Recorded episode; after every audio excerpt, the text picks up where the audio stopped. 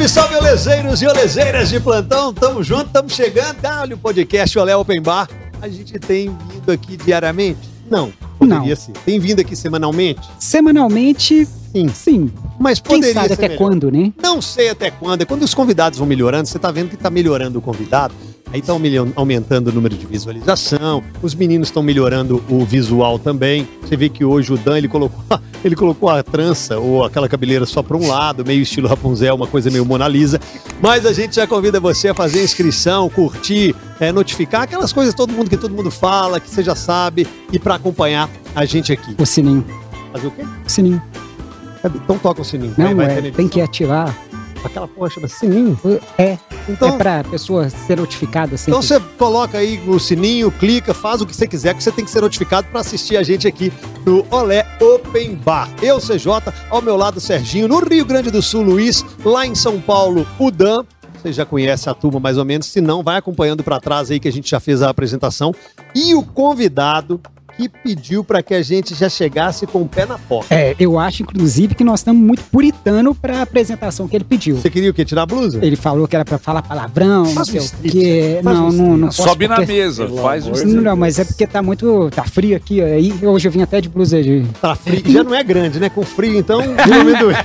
Inclusive, eu, antes mesmo de você fazer o- a apresentação do, do nosso convidado, é, para quem não sabe, né, eu, eu, Luiz, o Dan, a gente não tem muita habilidade assim com apresentação e tal, aí a gente chamou o CJ para ajudar.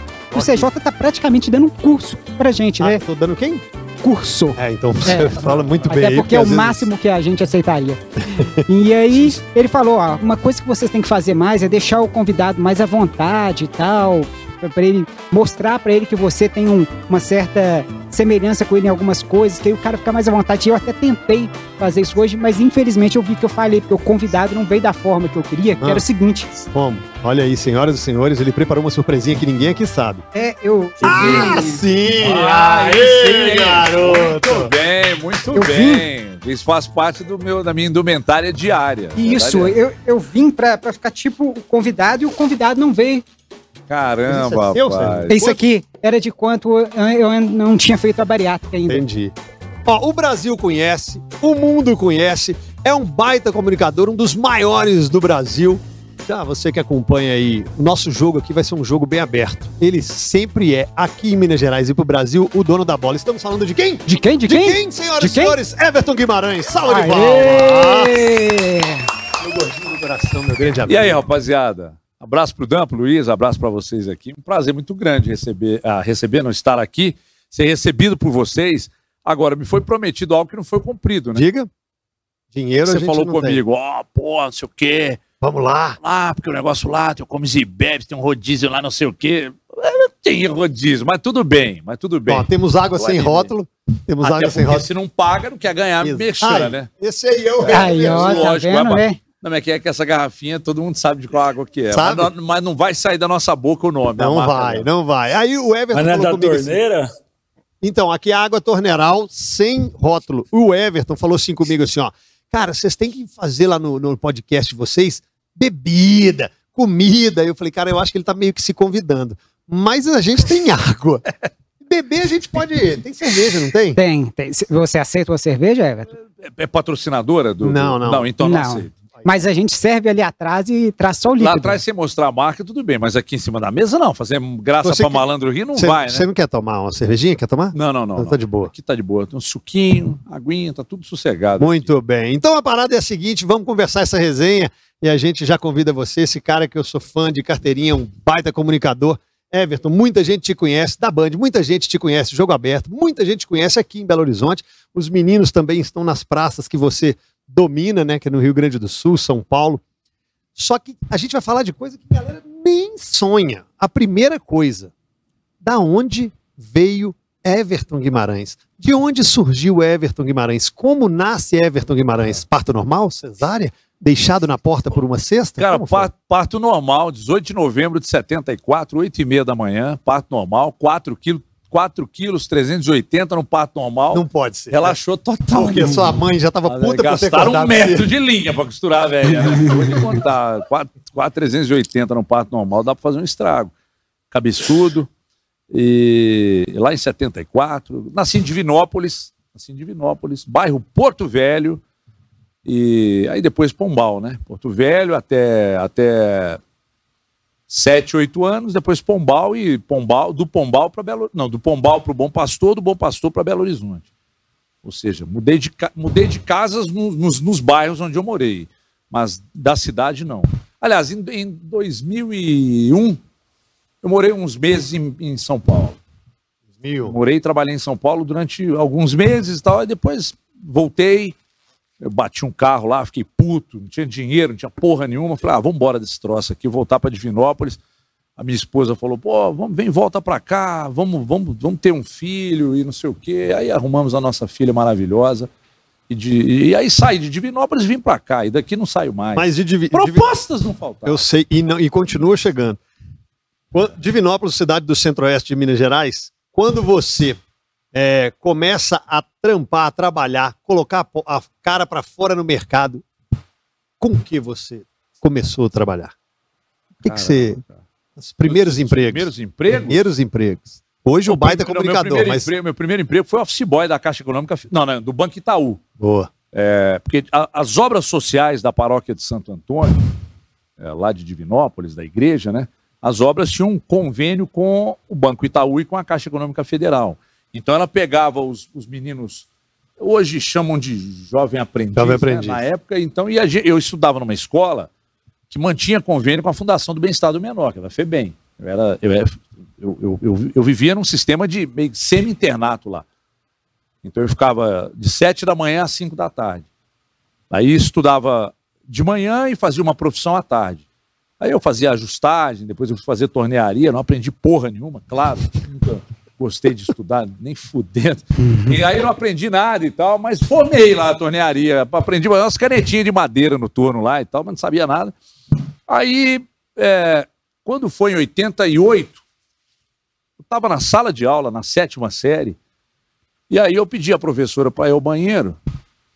E aí, cara, quando eu passei pela secretaria, eu escutei uma, uma, uma mulher da secretaria lá dizendo para outra assim: É, não, porque a gente vai precisar de fazer uma seleção nas, nas sétimas aqui, por causa das idades que eles estão buscando na- lá na- na- nas obras sociais.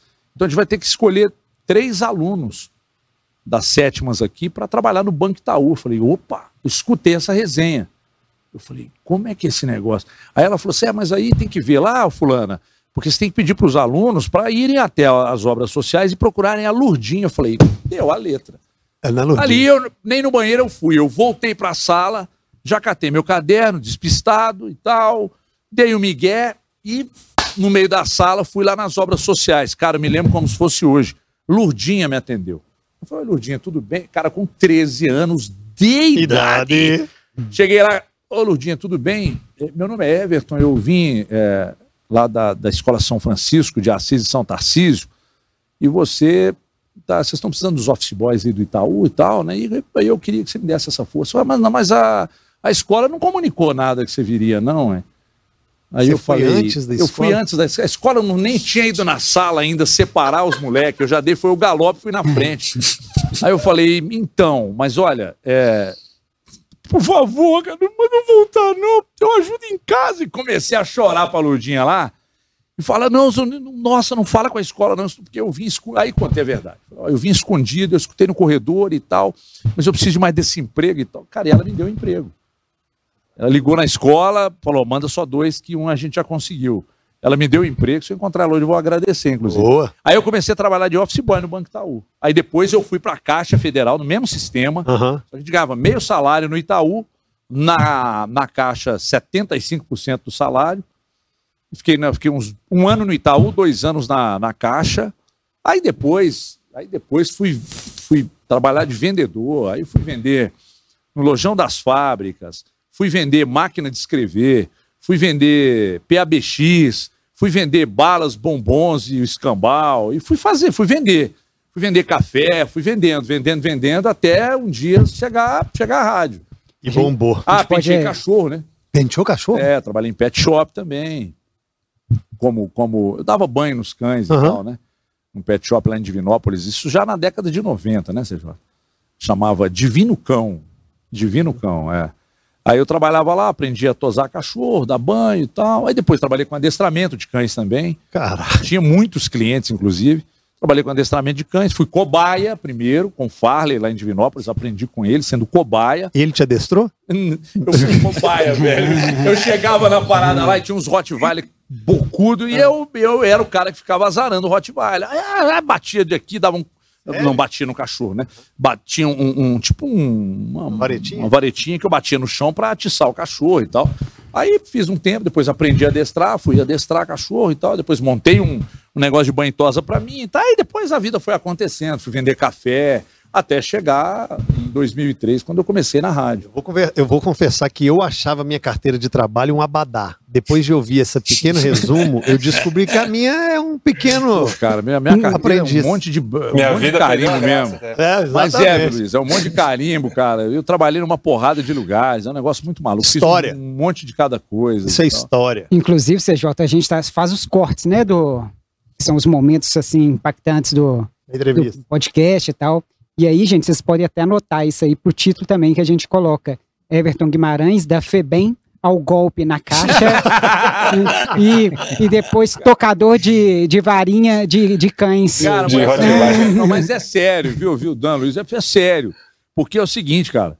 é, na profissão que eu me formei lá na, na escola na São Francisco de Assis, é, eu não aprendi nada, mas não aprendi porque eles ensinavam mal, não. É porque eu tenho vários colegas que se formaram e atuam até hoje na área.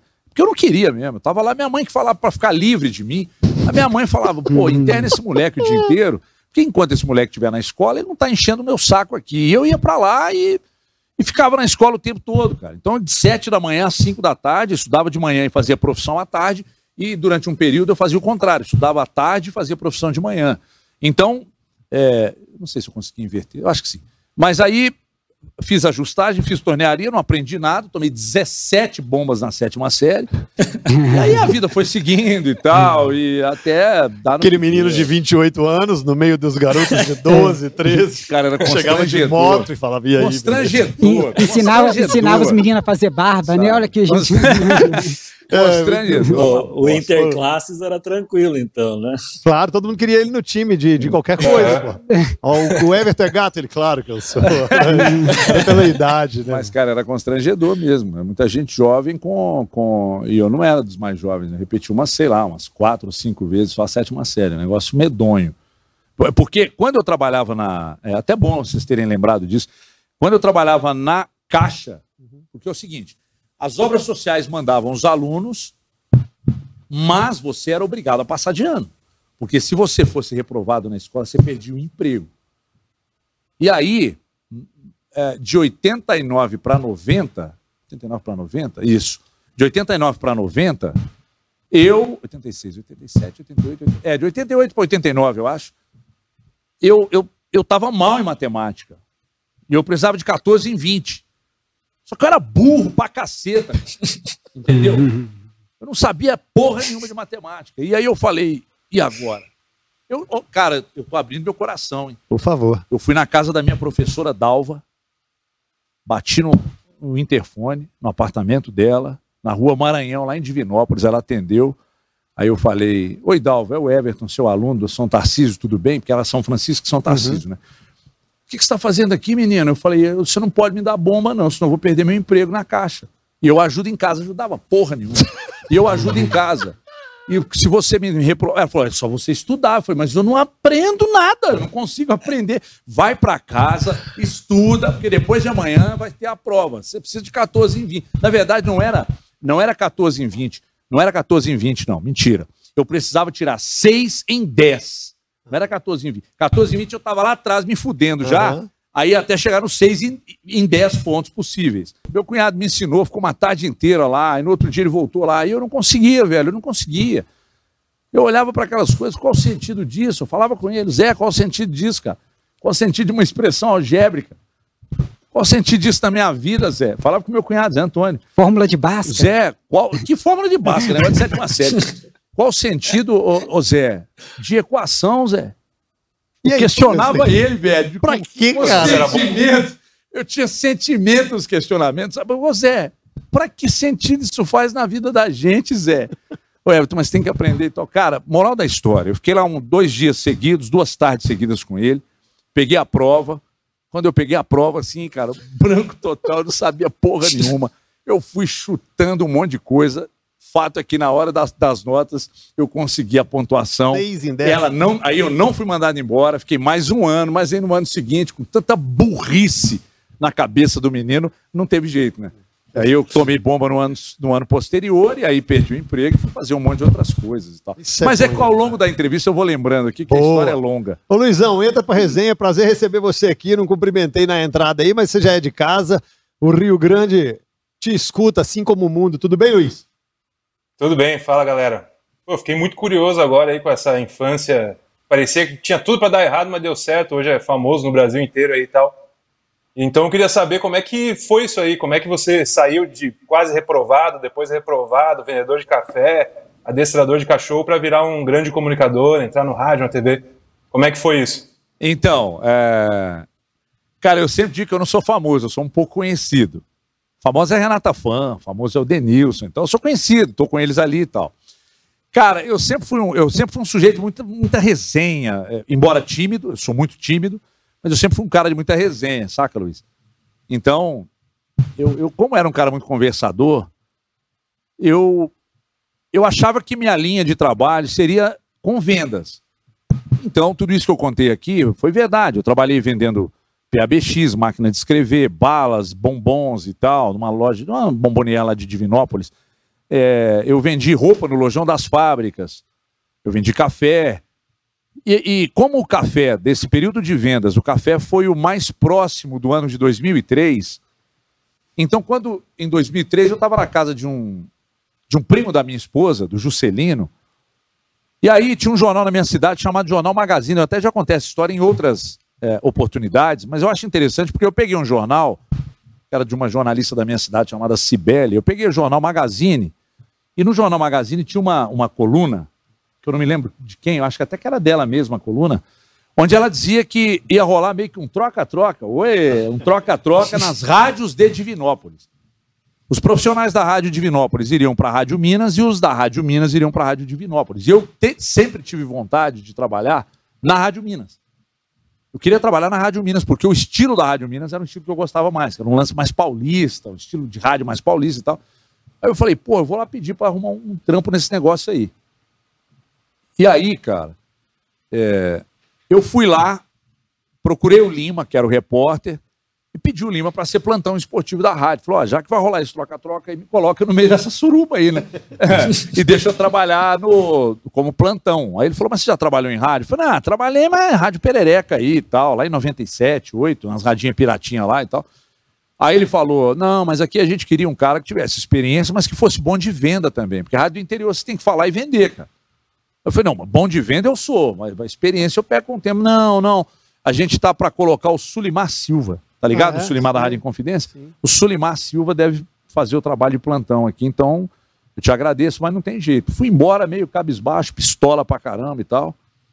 Só que aí eu falei, não, velho, eu vou voltar lá, eu vou trocar uma ideia com esse, com esse cara.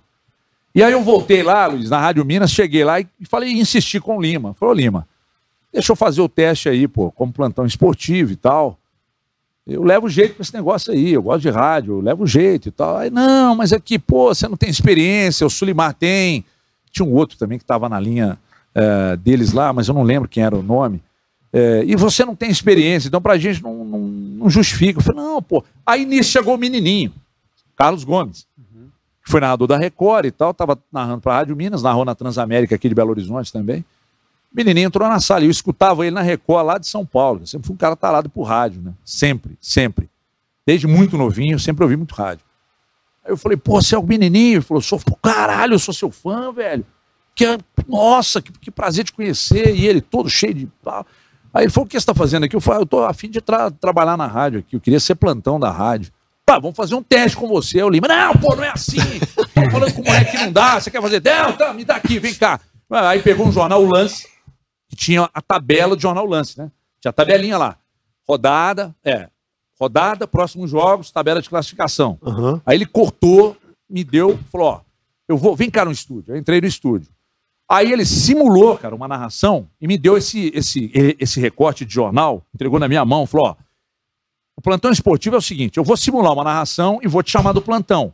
Daí você entra e dá os resultados. Basicamente, isso que está aqui na sua mão. Beleza? Eu falei, beleza.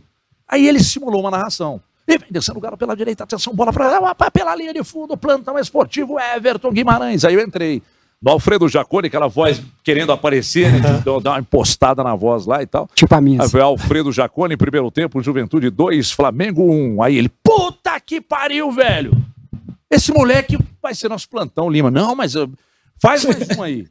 Aí nisso entrou o dono da. Juro, gente, eu não tô tirando um, um, um ponto de nada que aconteceu. Entrou o dono da rádio, que é o Mairink. Aí, faz de novo aí, o Mairink do lado, o dono da rádio, vendo. Vamos, vamos de novo. Aí ele fez, simulou de novo, me chamou. Aí eu li o outro resultado. Pacaembu, primeiro tempo, o Corinthians vai batendo, sei lá o quê, por 2 a 0 Aí ele, caralho, velho, você nunca trabalhou em rádio? Eu falei, não, plantão esportivo não. Nossa, vamos testar esse moleque no domingo. E isso nós estamos falando que, de que ano? 2003. Pulei anos pra caralho aí. Né? Não, mas... Muito tempo aí. 2003. trabalhei em rádio pirata, trabalhei em rádio interior lá e tal, mas sempre programa musical. Sim. Nada de, envolvido Rapidão, mas só mais um corte aí, gente. Dalva Lurdinha, troca-troca em Divinópolis, pulando anos. As manchetes. Mas aí, cara, eles fizeram um teste comigo. Agora aconteceu um negócio no dia do teste muito interessante. O primeiro jogo foi num domingo à tarde. Eu não me lembro exatamente que jogo foi. E aí eu fiz o plantão, mas obviamente que, pô, tava com medo, tremendo lá, de medo, preocupado. Pô, pô, tem que me sair bem. Como eu sempre fui um cara muito nervoso e tímido, foi uma tristeza. Tinha hora que ele me chamava, eu não entrava, eu travava e tal. Mas quando eu. É, das vezes que eu entrei para girar o placar, eu, eu, eu, girei bem. E aí, quando acabou o jogo, eu fui num lugar lá chamado Maurícios, tomar um lanche. E quando eu entrei para tomar um lanche, tinha um cara lá chamado Luiz Militão, que era da outra rádio concorrente. Eu entrei, não sabia quem eu era. Eu entrei, pedi meu pastelão, minha coca. Tô lá comendo, aí escutei ele, Militão, falando com um cara lá dentro do Maurício, assim. Porra, você ouviu a Rádio Minas hoje aí? Aí o cara, não, não ouvi. Por quê? Arrumaram um plantão bom lá. Velho, eu tava do lado do cara tomando Mentira. um lanche. Eu juro pela vida. Caramba. Porra. Que Eu escutei isso e falei, nossa, velho, então acho que vai virar. Caraca. E aí, e o Militão era um puta de um comentarista. Aliás, era não, porque não morreu, ainda é um puta de um comentarista. E aí, cara, eu fui de plantão à âncora em dois anos. Eu comecei a ancorar a transmissão. E depois eu resolvi querer narrar. E nisso Lima, que tinha te falado, não, não, não, não, mas aí deixou, liberou e viu que, é, é, que funcionou. Depois que eu comecei que a coisa funcionou, aí o Lima aprovou a ideia, eu já comecei, aí me ficharam lá, aí registraram a minha carteira e tal, e eu comecei a ser plantão e âncora. Porque daqui a pouco, quando com, eu estava lá com um ano de plantão, o Lima falou, Ô Everton, a Rádio Globo tem um sistema de ancoragem. Um plan... Porque lá eles têm o plantão, que é Domingos Machado, e o Ângelo Ananias é o âncora. Mas é como aqui a gente não tem condição, então vou colocar você para fazer as duas coisas. Você topa? Eu falei, topo. Aí ele falou, então escuta a Rádio Globo e faz igual, cara. E aí eu comecei a ouvir muito mais, que eu já ouvia a Rádio Globo, para aprender o que o Domingos Machado fazia e o que o Ângelo Ananias fazia, para eu levar isso para a Rádio Minas. E aí foi, a coisa fluiu. E aí a gente montou uma baita equipe, e aí em 2007 eu comecei a narrar. Ah, em 2007. É, 2007 Já tinha quatro anos de rádio. É, aí eu comecei a narrar. É, eu narrei primeiro um Cruzeiro Rio Branco aqui no Mineirão, uma bosta total, assim, não conseguia. E aí quando foi 2007, o narrador passou mal, que foi o menininho, o Garcia estava gripado, o Lima falou, velho, você vai narrar Brasil e Uruguai lá do Morumbi. Eu falei, como assim, velho? Ele falou, vai, você vai narrar esse jogo aí. O, o menininho não pode, o Garcia também não pode, você vai ter que narrar esse jogo. Aí viemos para São Paulo, eu, Afonso Lima e o Eduardo Panzi. 2007 isso. Minha primeira grande narração. Velho, eu não sei, baixou um troço em mim. Eu não sei explicar o que, que rolou, não. Baixou um troço em mim, eu narrei pra caralho. Narrei pra caralho mesmo. Não sei o que, que aconteceu. Caralho. Não tinha prática, velho. E eu narrei mesmo. E, e eu, no meio de José Carlos Araújo, Ricardo Capriotti, meu colega de Rádio Bandeirantes hoje, estava comigo lá, estava do meu lado. É, grandes narradores, né? os, os, caras da Rádio Globo de São Paulo, Zé Carlos Araújo narrou para a Rádio Globo do Rio.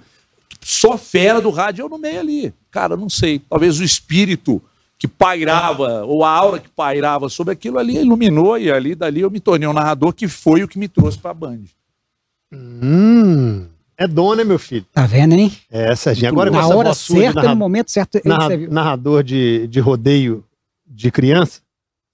Você podia fazer um versinho de Como, locutor. como é uma narração de um rodeio de criança? Pônei, eu né? nunca vi. Põe a criança no pônei e solta. Põe Entendi. um e deixa. Aí você, vou alô, meu povo, você é alô, criançada. Eu vou.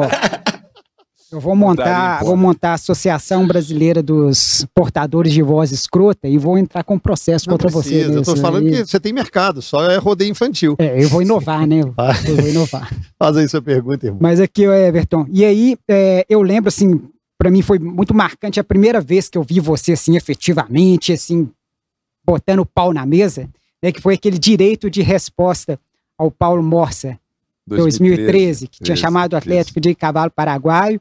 E aí você entrou já, já detonando, assim, tudo mesmo. Você acha que esse momento também foi um momento, assim, marcante, um divisor de águas? Cara, na, na verdade, eu, eu considero que o grande momento foi é, o convite da Band. Sim. O convite da Band já foi uma mudança de, de- radical de, de vida, né? Porque um cara que morava em Divinópolis, tinha meu emprego na rádio, fazia um programa na- numa televisão local, mas não era nada, né? Tipo, porra, a estrutura era limitada da televisão lá, embora uma estrutura boa, mas era limitada. Uhum. E a rádio era uma rádio que, embora no interior, ele fazia muitos jogos fora. Fazia Viajava. né? transmissões para todo lado no Brasil, embora né, uma rádio do interior. Vendia ah, os pacotes avulsos e, e- e fazia as transmissões. Então, quando eu me tornei narrador mesmo, canudo de voz, um negócio absurdo assim, num jogo eh, Guarani América, eu estava narrando lá do Farião, e o Fábio Pinel, que hoje Guarani trabalha de Divinópolis. Atlético, Guarani de Divinópolis, e, e o Fábio Pinel, que hoje trabalha no Atlético, ele estava na Band. E ele estava lá cobrindo esse jogo e ele me escutou narrando pela Rádio Minas. Eles estavam procurando o narrador aqui. Então eles tinham várias vozes, vários narradores mandaram materiais seus para a Band. E o meu não tinha. Daí ele chegou na cabine, ele estava escutando lá, porque é normal, você chega numa cidade, você está com rádio, na época, 2003, Uhum. você tá com rádio ali, você vai sintonizar as rádios da cidade. E ele me ouvindo narrar. Aí ele entrou na cabine e perguntou quem era o narrador. Tava, aí eu me apresentei, aliás, nem foi eu, o Lucas Carrano. Falou, não, é o Everton que tá aqui e tal. Aí eu, tudo bem? Falou, o seu Fábio Pinel, pô. Te acompanhava na Rádio Globo. Na época de Rádio Globo, panorama esportivo e tal, Pinel era repórter da Rádio Globo. Aí me apresentei para ele, ele falou, ó, tá, tá nascendo um projeto lá em Belo Horizonte, da Rádio Esportes FM, da Bradesco Esportes.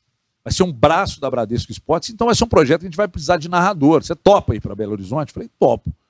Se for um negócio bom, eu topo. E isso foi, sei lá, março, talvez. Um Guarani América no mês de março, ali, início do Campeonato Mineiro e tal. De 2000 e... 2012, isso. 2012. Quando foi? Aí os meses se passaram, eu nem levei muito em consideração, achei que nem fosse virar. Fomos fazer aquele jogo de despedida do, do Olímpico, lá em, lá em Porto Alegre, Atlético e Grêmio. Aquele Uhum. golaço do Jô, os dois lençóis do Do Bernardo. Bernard e o gol do Jô. Bernardo. A gente estava lá fazendo esse jogo pela Rádio Minas, eu e Lima e o Léo Gomide também estava lá. E depois viajamos, eu e Lima, para o Pacaembu, porque na quarta era final da Libertadores. Corinthians e Boca. E a gente fez esse jogo do, do ginásio ao lado do Pacaembu. Tem um ginásio ali. A gente fez lá de dentro, porque não tinha cabine. Então eles armaram uma estrutura que as emissoras ficassem dentro do ginásio. Só que dentro do ginásio, as rádios e um monte de torcedores do Corinthians. E eu narrei pra caceta. Tá na internet aí esse, esse, esse, essa narração minha, ainda com linha telefônica, aquela narração com qualidade de som muito ruim. Tem na internet? Tem, Ah, tem na então internet. coloca na edição Bom, aí, ó. Tem, tem na internet. Coloca aí, ué, pra É. gente ouvir, ué. É, gol do, gols do Emerson Sheik. Autorizando, partiu Alex pra bola, levantou no primeiro pau, desvio de cabeça, a bola subiu, desceu, Alessandro, a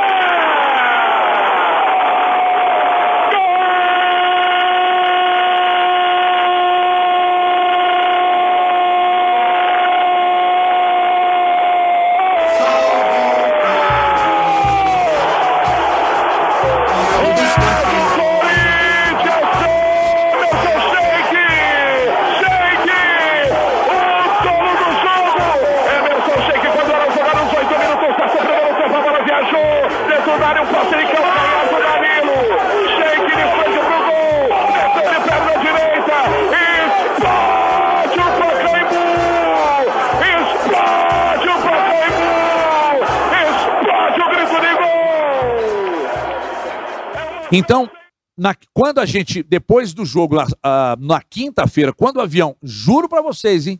Quando o avião tocou o solo ali, bicho, da pista de Confins, o telefone, eu liguei o telefone, o telefone tocou, era o Pinel.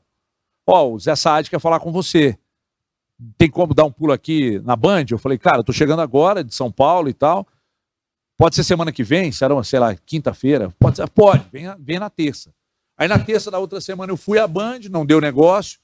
Voltei na segunda vez, não deu. Na terceira vez eu voltei para agradecer, porque ele não queria pagar o que eu queria, porque eu fiz uma conta meio que, ó, eu tô largando tudo em, em- em Divinópolis. Eu vou para Belo Horizonte, preciso ter um salário para sustentar minha família. E aí, cara, eu pedi, ele não quis, ele não quis, ele não quis, e eu falei, ah, beleza, eu agradeci e fui embora. Aí daqui a pouco eles me ligaram, pediram para voltar pela quarta vez. Aí eu voltei, aí eu fiz a- o acordo e comecei a narrar. Aí foi a mudança.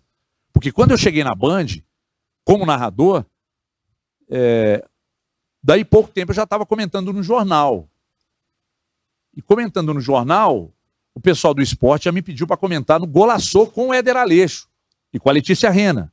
Aí eu fui comentar no, no Golaçô, mas por que que me chamaram? Não é porque eu era um exímio conhecedor de futebol. É porque eu sempre fui um cara que, que usei uma linguagem muito coloquial no rádio e na TV, cara. Soltar um palavrãozinho, falar de um jeito mais descontraído e tal. E a TV estava num processo de mudança de linguagem, né? E aí eu falei, cara, não dá para chegar mais e falar, então, o Atlético jogou assim, assim, assado e tal. Cara, eu cheguei meio que de uma forma mais descontraída, comecei a trabalhar com o Éder, aí a coisa virou. Quando eu comecei a trabalhar com o Éder Aleixo, porque o Éder era mais polido, mais sério, a voz do boleiro, e eu era o gordinho bonachão. E aí o negócio virou ali. Esse foi o ponto para mim. A contratação da Band, mas a entrada na TV, na Band daqui. Porque quando o Paulo Mossa chamou o Galo de Cavalo Paraguai em 2013, eu já estava no, dono, no, no Donos da Bola. Já tinha passado, o Golaço acabou, veio o projeto Donos da Bola, me chamaram para apresentar. Então eu já estava ali fazendo Donos da Bola. Aí o Paulo Mossa soltou o cavalo paraguaio e, diga-se de passagem, soltaram o cavalo paraguaio esse ano lá de novo e o Galo ganhou de novo. Então, tomara que eles continuem falando sempre. É, eu tenho essa referência porque foi uma coisa que viralizou muito na época, né? Cara, o, marcante, o né? comentário dele aí, Foi. quando entrou o seu aí. Metia um bigode coisa- de, de, de- É, o bigodinho. sei lá, Sim, sei, se- sim. sei lá como é que foi. Uma metia um fantasia bigode. de Papai Noel de É, camelô, aí né? foi- aí aí come- a putaria começou ali. Boa, garoto. Ô, Dan, agora que você vem pra resenha aí, tudo bem, Dan? Ô, Dan, desculpa, eu falo muito. Tudo. Não. Relaxa, a gente está aqui para te escutar também, aprender um pouquinho contigo. Falando dessa entrada da TV e da, até da questão dos bigodes e tudo, é muito claro que você tem esse papel irreverente, você é um cara descolado e ao mesmo tempo um cara que gosta de animais, a gente vê isso nas suas redes sociais. E aí recentemente você trouxe um porquinho para a transmissão ali pela questão da Libertadores. Como que é esse lance para você? Como que é levar essas ideias diferentes para a produção? Como que os caras topam essas coisas mais malucas assim, né? Então, cara, esse negócio do porquinho aí é porque é o seguinte, como eu sou um cara muito louco por maluco mesmo por animais, maluco mesmo por animais, eu acho que quem acompanha meu Instagram já deve ter notado, né? Porque não é normal um cara ter uma lhama dentro de casa. É, e nem cães como eu, eu tenho os meus lá, que são gigantescos, e eles ficam dentro de casa. Imagina só. Pra quem não acompanha o seu Instagram, arroba Everton Futebol. Arroba Everton Futebol. E o que, que tem de animar? Quantos animais? Eu tenho três terra novas, ou terras novas, tenho dois berneses, tenho dois Yorks, tenho um- uma lhama e agora, é, agora no- na última semana de dezembro chegam mais duas. Já tive duas alpacas, mas elas foram embora lá para a saudade do Iguaçu. É, e agora também em janeiro chegam duas araras piranga, que são aquelas araras vermelhas gigantescas, chegam duas. E ainda tem alguns outros que eu quero que eu quero ter em casa, mas não sei se a minha esposa vai autorizar, principalmente depois dela assistir ao, ao papo aqui, eu acho que a possibilidade de, de travar é maior, mas eu tenho outros, outras ideias de outros animais, assim. E mais os animais que vivem onde eu moro, né? Porque eu moro num, lugar muito próximo de uma reserva do Ibama e muito próximo de, de mata, né? De mata fechada, de montanha e tal. Então, muitos animais aparecem por ali. Um dia desse eu estava conversando com um amigo meu no telefone, era umas, sei lá, nove alguma coisa da noite. Passou uma raposa assim na frente do meu quarto. Eu, Pera um pouquinho. Oh, falei, aí gritei minha, minha esposa, falei, meu amor, Olha, tem uma raposa aí entrando no fundo de casa aí, ó. E tal.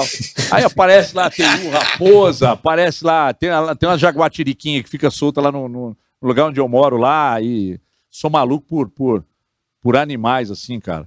E, e o lance do porquinho lá, da, é, foi porque eu fiquei muito puto, cara. Com aqueles, aqueles caras lá que amarraram um porquinho na árvore lá pra dar uma zoada Ah, no Palmeiras, entendeu? Sim, Eu fiquei muito puto com aquilo, porque, pô, cara, que ideia, que ideia de bosta Absurdo, os né? caras tiveram, sabe? Tipo, o que, que, que, que os caras verdadeiramente queriam com aquilo ali? Nossa, eu vou deixar a torcida do Palmeiras incomodada. Isso deixou o mundo, velho. Quem gosta de animal ficou puto com aquilo. Então eu queria levar pra mostrar que, bom, uma homenagem ao Palmeiras, né? O porquinho lá, com a gravatinha verde. Eu aprendi que o porquinho gosta de carinho, e se não der carinho, ele grita. E aí eu fiquei lá coçando o baguinho dele e o pescoço. e ele ficou quietinho. É bom, cara. Quem Aí nunca, eu- né, mano? Ó, se, uma, se alguma pessoa coçar meu bago, coçar minha cabeça, você tá louco. Eu durmo e apaixono ao mesmo tempo. Aí, cara. eu fico quietinho coçando- também. É, eu também. É, aí, eu, aí eu peguei lá e fiquei lá e tal, e falei, né? Deu recado, cara. Falei, ó, eu, eu, isso foi uma homenagem ao Palmeiras, ao Abel, ao time do Palmeiras, à torcida e tal, e lembrar aí as pessoas que maltratam animais, que não se deve fazer isso, pá. E dei a letra ali, cara, e foi muito legal, assim, entendeu? Foi muito legal porque você perguntou sobre as ideias, né? Tive a ideia do porquinho, já tive várias outras ideias. Cara, elas nascem naturalmente, algumas nascem naturalmente, outras tem um cara que é o Marcelão, que é, é, um dos coordenadores lá de São Paulo, que é um gênio, um gênio, um gênio, e ele me ajuda às vezes também com algumas ideias. Outras ideias nascem de colegas aqui de Belo Horizonte mesmo. É, por vezes meu cinegrafista mesmo dá alguma ideia. É, o pessoal da produção, eu conto com o pessoal do marketing aqui da Band também. Quando eu preciso, por exemplo, ah, eu preciso de uma coroa, um cetro e uma capa de rei. Aí ele, ele busca. É, um dia aí eu chamo o galo doido, chamo o raposão, chamo o coelho, levo lá e tal. Então essas ideias nascem naturalmente, cara. Mas já, já tivemos ideias meio loucas, assim. De colocar um capacete e soltar um troço em cima da cabeça lá, para simular um desabamento, que foi o desabamento da, da Arena Jackass, Corinthians e tal, de Itaquera, que o granito caiu, né? A gente queria simular um granito caindo. Eu peguei um capacete, os caras jogaram um troço na minha cabeça lá. É, que mais que a gente simulou ali? Ah, aves, foi muita coisa já. Muita coisa. É, eu já levei comida, né? Levar um peixe vivo. Linguiça, mais pura linguiça de Bragança Paulista. Jogo água em você. É, já, tom- já, já dei um. Mas só que esse negócio da água, foi até bom você ter falado, porque o Neto tinha feito algo na rádio muito parecido com aquilo. E, e, e aquilo ali era meio que uma zoada no Neto também. Então eu peguei e repeti o gesto do Neto. Mas a gente já fez um pouco de tudo ali, cara. Mas nasce naturalmente. Agora, foda é quando acontece alguma coisa e a ideia não vem. Porque, cara, a Renata não gosta que eu fale isso, mas de meio-dia e meia a uma hora, eu considero que é um período de entretenimento. A Renata já me chamou a atenção. Para de falar isso, que não é só isso. Não, não é só isso. Mas é também entretenimento. Só que, por vezes, você liga a televisão meio-dia e meia, a gente está falando sério. Então não tem entretenimento. Eu entendi a Renata quando ela me chamou a atenção por isso. Não, tem hora que a gente faz jornalismo, tem hora que a gente comenta sério, tem hora que a gente discute assuntos importantes.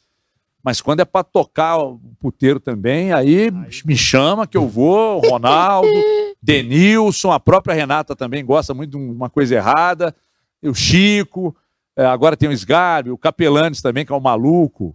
É, o, o- o Ulisses vai mais no grito, assim, não é tão de zoeira e tal, mas também entra. E é muito legal, cara. É, é um- é um- é uma meia hora do dia bem, Divertido. bem divertida, é muito legal mesmo. Luizão,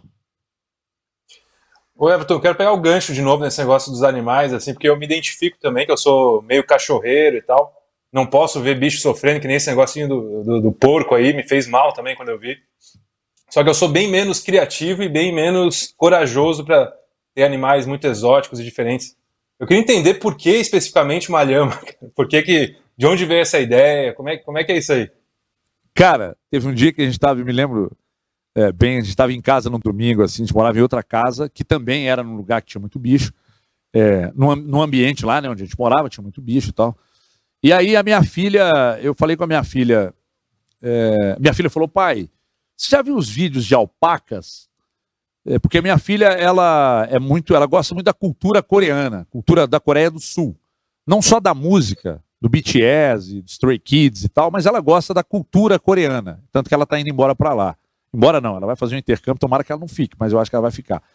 É, e a minha filha, tem um cara na Coreia que criava uma alpaca dentro, acho que do apartamento, alguma coisa nesse sentido. E ela me mostrou o vídeo, eu falei, caralho, a gente pode ter uma alpaca. Vamos procurar. E aí a gente começou a procurar alpaca. E aí eu descobri um cara lá no interior de São Paulo, em Itatiba, que tinha alpacas. Não, não. Aí ela, aí ela falou, pai, porque tem alpaca e tem lhama. A alpaca é um pouco menor, lhama cresce um pouco mais, mas ambas são tratadas como pets e tal. Eu falei, podemos ter uma. O que, que vocês acham? Ah, perguntar isso para minha esposa e para minha filha é jogar sapo na água, né, cara? Óbvio que elas, nossa, seria legal, então vamos procurar. Achamos o Davi, que hoje é um grande amigo meu, que é o maior criador de lemas do país. Achamos o Davi, o Davi fizemos contato e tal, a gente viu as lemas, mas lema ela é maior, tem, sei lá, 1,80m de altura. Uhum. E a gente falou: não, vamos, vamos apostar nas alpacas, que são menores. Vamos procurar então quem tem alpaca. E descobriu um cara lá de Itatiba. Aí fiz contato com o cara, e aí, as alpacas, ah, eu tenho aqui, tal, você quer dar um pulo aqui na fazenda e tal? Eu fui na fazenda e trouxe as alpacas no carro, cara. Baixei o banco, meti uma lona, serragem, porque a alpaca é um animal que ela, ela fica, é, não vou dizer que fica inerte, mas ela consegue ficar numa posição por horas. Que, que ela dobra o, a, o joelhinho assim e fica por horas ali. Entendeu? Então ele falou: não, pode ficar tranquilo. Quantas horas aqui lá? Eu falei: ah, dá umas 5, 6 horas, sei lá, umas 6 horas. Parando aí umas 6. Então não tem problema. Eu falei: mas precisa parar no meio do caminho para fazer alguma coisa? Não, não. Elas vão até lá tranquilas. Mas na hora que chegar lá, elas vão fazer. E aí, cara, eu pus elas no carro, duas. Imagina você, saindo de Itatiba, saímos lá da fazenda do, do, do, do cara, do Berg. Aí, saindo de Itatiba, polícia me parou na saída da cidade.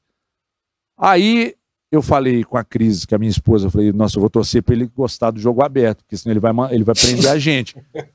Porque a gente está carregando dois animais, que ele não deve nem saber qual animal é. é já olha e fala assim: esse animal não é normal. Né, Aí, né, cara, eu é. parei o carro assim, uma viatura, um casal, um casal de policiais, assim, uma mulher e um homem lá e tal. Aí ele, olá, tudo bem? Aí eu tirei o óculos. Tava de óculos de sol, tirei o óculos. Ele, tudo bem? Eu, e aí, tudo bem? Ele, porra! Você é o Everton do jogo aberto. Eu falei, caralho, vamos chegar com essa alpaca em casa. Aí eu falei, sou eu mesmo. Porra, velho, eu sou seu fã pra caralho, velho. Desce, desce aqui, te tirar uma foto. Eu falei, cara, quantas você quiser. Aí ele foi, tirou a foto. Mas e aí, velho, o que você tá fazendo aqui? Aí eu falei, vim buscar duas alpacas. Traficando falou, alguns animais. Mas... alguns animais silvestres. Animais. Eu sou um traficante de animais. Aí eu falei, cara, eu vou te contar a verdade. Eu vim cá buscar duas alpacas. Ele, duas o quê? Eu falei, duas alpacas. Ele falou, eu não faço a menor ideia, que porra é essa? Eu falei, vem cá pra você ver. Aí abri assim o vidro, ele olhou e falou, porra é essa, velho? Tira Você pra tem fora que eu também. disso, eu falei, agora fudeu. Tira as duas que eu também quero tirar foto com elas. Cara, e, é, e, o bicho é muito legal. E elas lá mastigando, e tal, um, um fenozinho ali. ele, caramba, mas você vai carregar isso daí? Eu falei, onde você vai? Eu falei, vou pra Belo Horizonte. Você é maluco, velho. Eu falei, tô levando. Ele falou, não, então vai com Deus, tá tranquilo e tal. Não, mas é, não é da nossa fauna. Eu falei, não, não, isso é, vem de fora e tal. É, porque eu não peguei a nota agora dos animais, os, os, documentos, mas se precisar eu volto ali na fazenda e sou... Não, não, não. Pode seguir, porque a gente sabe que não é da nossa fauna. Se fosse uma arara, sem documento, um papagaio, tá? essas porra, tava fudido. Aí trouxe, cara, e, e aí comecei com as alpacas ali, apaixonante, porque é um animal é, não é um animal, obviamente, comum, tem um comportamento muito dócil, ela é incapaz de fazer mal a alguém. Esse negócio de que ah, é cuspideira, cara, se encher o saco dela, ela vai cuspir, mas, mas ela tem que estar no grau máximo de, de, de estresse. E, e, a gente não leva os animais ao grau máximo de estresse, né? Dá um, um coicinho de vez em quando, mas coisa que nem coisa de porco, é curto, não dói, não machuca. Só que aí, o que aconteceu, cara? Elas eram.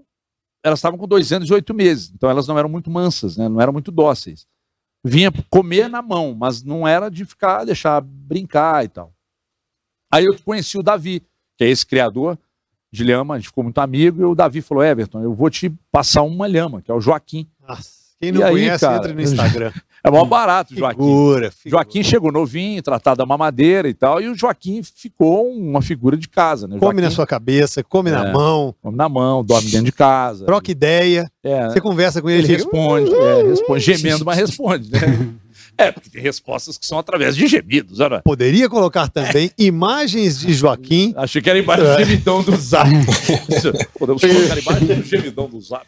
É, É, cara, e, legal e- e aí nasceu daí. Aí, aí, aí, agora com o Joaquim, eu me apaixonei por Lhamas, porque o Joaquim é- veio filhote, agora vão chegar mais duas filhotinhas. Mas eu ainda pretendo ter também umas alpaquinhas pequenas. Às vezes que a alpaca é mais difícil de encontrar e ela é mais cara também.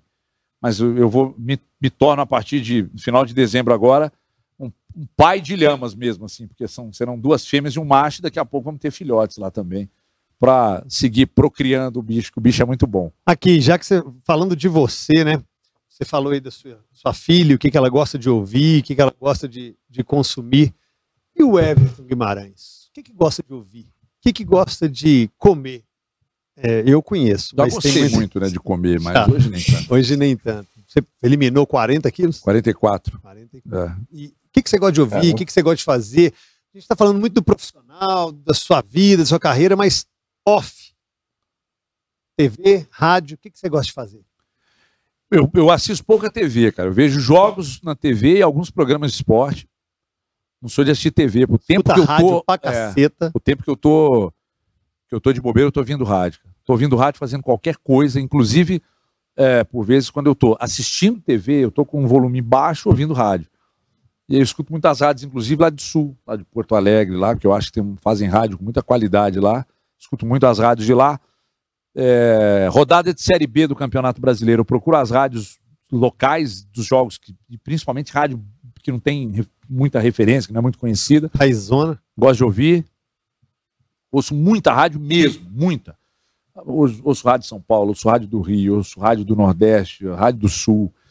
É, E, cara, música, eu gosto. Minha, minha, minha base, assim, minha formação é, como um, um fã de música, assim, cara, forjado na black music, né?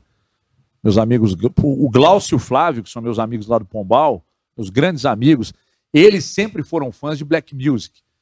E eu era muito amigo deles. Então eles foram meio que, ó, isso aqui, fera, isso aqui que é bom. O George Michael, a George Michael, é, é, George Benson, é, Commodores, Earth, and Fire, é, Queen the Gang, é, Shalamar. Aí eles foram, é isso aqui, filho. Ó.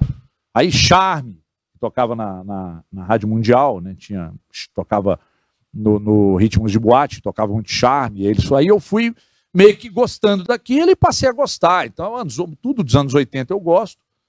Gosto muito do pop rock nacional dos anos 80, Sim. você sabe muito bem que a gente fala Bom muito demais. disso, né?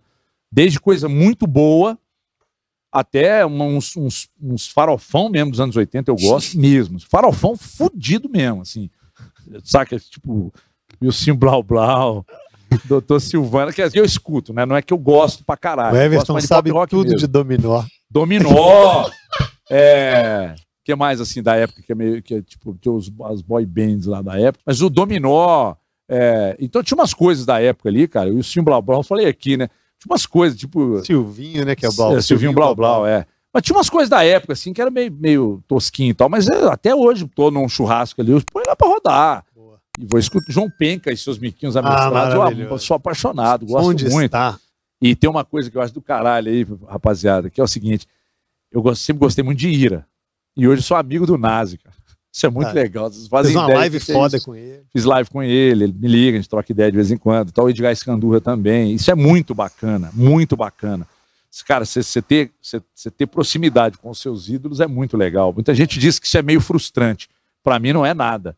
Eu, eu tenho proximidade com alguns ídolos meus e, e eu, e eu sou muito realizado por, por ter essa proximidade. Então, assim, pop rock dos anos 80, até teve agora o resumo do Spotify do ano lá. Então, o meu deu Skank, Paralamas, Barão Vermelho, é, É, Barão. Kid de. Abelha, que você adora também. e, e até- saiu até um Belchior lá, então as coisas Mais bom, cara. MPB que eu gosto pra caramba também. E, e fora daqui, cara, dos anos 80, tudo. É, black music eu gosto muito. E o rock and roll, né, cara? Rock and roll pra caralho. Eu gosto muito, muito, muito.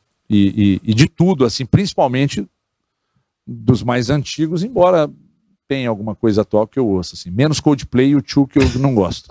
Não gosta mesmo, Dan? Canções para dormir, né? É, não Não consigo. gosta, Dan? Não consigo, tem um bloqueio, cara. Desculpa, Dan, Luiz, desculpa aí se vocês gostam, mas eu não, não gosto de Coldplay, nem de YouTube. Ô, meu querido Everton, a gente estava pesquisando aí a respeito de, do seu passado, essa questão de como você começou com a rádio, né? Até o, o quanto você declarou aí que é fã. E a gente viu que você se inspirou muito no Milton Neves, né? Que acho que é uma das maiores figuras aí que a gente tem no rádio, na mídia esportiva.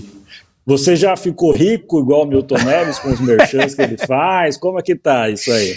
Então, cara, olha, eu, eu realmente tenho uma inspiração no Milton, eu já falei, já tive a oportunidade de falar isso com o Milton algumas vezes. É, porque o Milton, ele tem uma linha de trabalho, a minha linha de trabalho, ela, ela, ela, ela seguiu muito o padrão da linha de trabalho do Milton, né? De plantão esportivo, de ancorar a transmissão. Só que depois eu me tornei narrador, o Milton já narrou, mas nunca foi um narrador mesmo. E depois eu fiquei narrando por um longo tempo, né? Até ser contratado pela Band, e aqui eu narrei um tempo, depois eu parei, porque minha voz foi. é, O refluxo foi acabando com a minha voz, e, e aí eu preciso fazer um tratamento para voltar ao que era, mas isso demanda tempo. E eu, eu me inspirava no Milton, porque eu, eu prestava muita atenção no que o Milton dizia, mas às vezes é, fora, fora do que ele dizia no ar, assim, cara, o que ele dizia da vida. Então ele falava da importância do merchan no negócio, eu incorporei muito isso. Desde a época de Rádio Minas, eu sempre fui um cara muito, muito preocupado com merchan. Sem merchan não tem anúncio, velho. Aliás, não tem rádio. Sem merchan não tem profissional trabalhando na rádio. Sem merchan, e aí quando eu falo merchan, sem o comercial, sem o parceiro comercial, não tem rádio, não tem televisão, não tem programa de qualidade, não tem porra nenhuma. Daqui a pouco não vai ter mais o Olé Open Bar também, não, né? Tá. Não, se no cara, cara. Já pede os se os caras têm produto, aí, se não pô. colocam aqui no Olé, os caras são burros, velho. É, pô. um produto que tem. Chama, os- aí fala, eu quero no- no- no- nas entrevistas, mas eu quero no Twitter, eu quero no Instagram. Velho, se não fazem, porque você realmente não tem visão, né? Então isso me incomoda pra caceta. Então, eu vi o Milton falar nisso e eu investi muito nisso lá na Rádio Minas. Quando eu estava lá, eu vendia as nossas transmissões, mas eu era muito preocupado com o visual. Então, eu, eu fazia um material gráfico bacana. Na época era material gráfico, né? saía com as pastas debaixo do braço para vender. E eu fazia um material muito bem feito. É, mas eu sentia na época, já que você citou a questão do Milton Neves aí, eu sentia que quando eu chegava com Rádio Minas no cliente, quando era um cliente maior, ele falava: caralho, bicho, tipo, o que é a Rádio Minas? Aí eu cheguei no Mairink lá, que é, o, que, era o, que é o dono da rádio lá, e falei: Mairink, se eu trouxer a marca ESPN e agregar a Rádio Minas, você autoriza? Aí ele, ué, claro que eu autorizo, mas como é que você vai conseguir isso? Eu falei: deixa comigo, que eu me viro. Cara, eu simplesmente fiz contato com a Rádio Estadão e ESPN, lá de São Paulo. Na verdade, não era Estadão, não. Primeiro era Eldorado e ESPN, Estadão veio depois. Entrei em contato com uma pessoa responsável lá das praças da rede Eldorado e ESPN e falei que eu queria conversar com essa pessoa. Isso foi lá em 2000 e... sei lá, velho, talvez 2009, Oito. eu acho. 2009. E aí ela falou, não, pode vir aqui e tal. Eu falei, ó, a gente quer fazer parte da rede aí. E aí, cara, peguei um, juntei todo o material da Rádio Minas, assim, que, que a gente tinha de.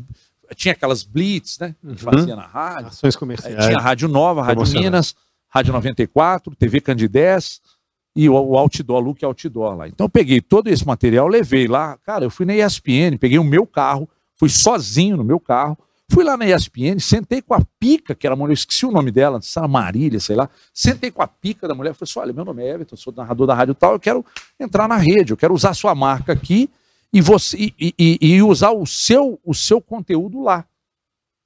Mas onde você está? Eu estou em Divinópolis. Pô, mas legal para a gente seria uma rádio de Belo Horizonte. Não, mas eu estou colado, só 120 quilômetros. Nosso sinal é forte pra caralho, chega em Belo Horizonte, chega nada. Aí ela falou, não, tudo bem então. E, cara, fizeram um contrato e eu cheguei em Divinópolis com a marca ESPN na mão.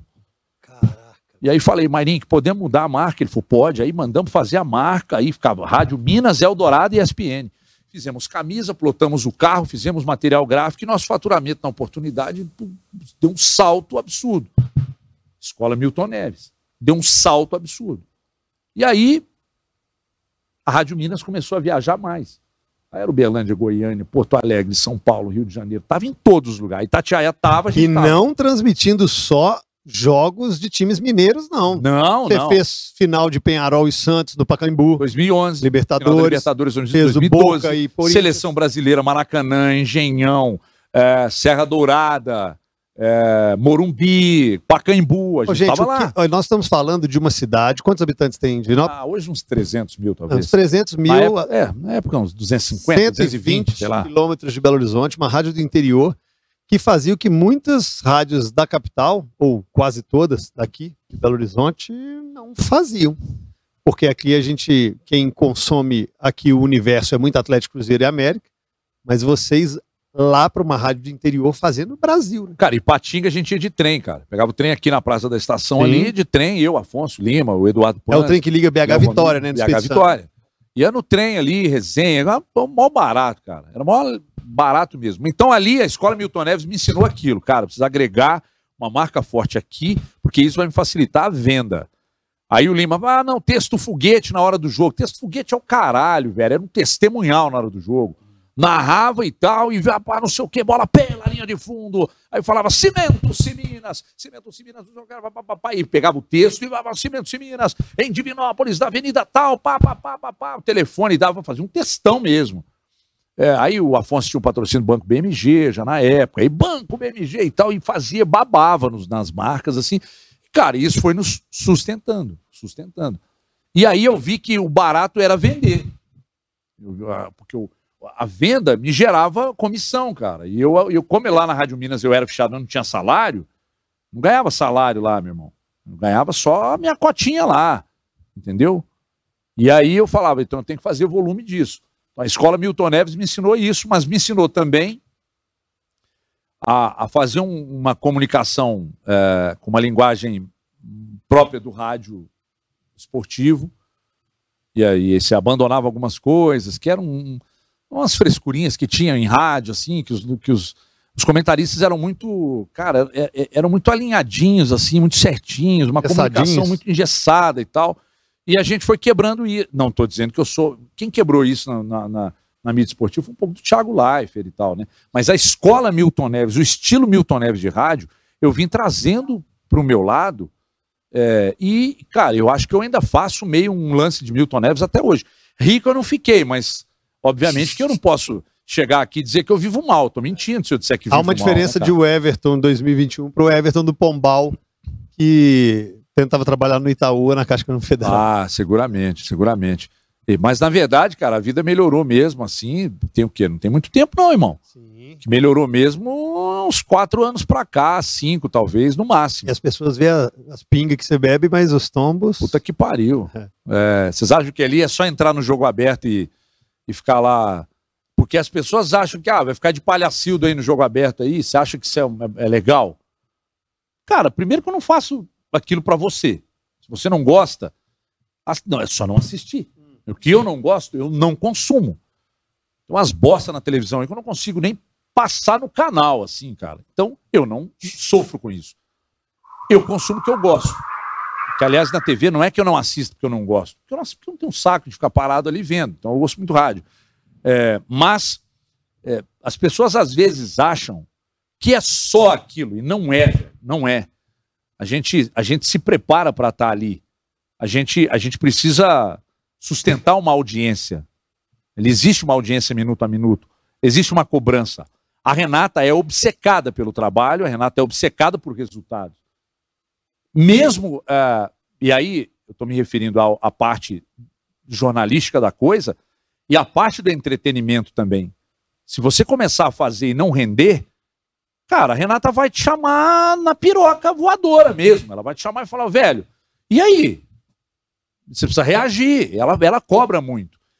Meu chefe é um inglês frio, que é o Charles Mills, que também cobra, e o Marcelão, que é o gênio, também cobra. Então ali as pessoas acham que é só ficar de palhacildo ali, é, e não é só isso, cara. A gente tem um pouco de tudo ali. O programa é jornalístico, de 11 a 1.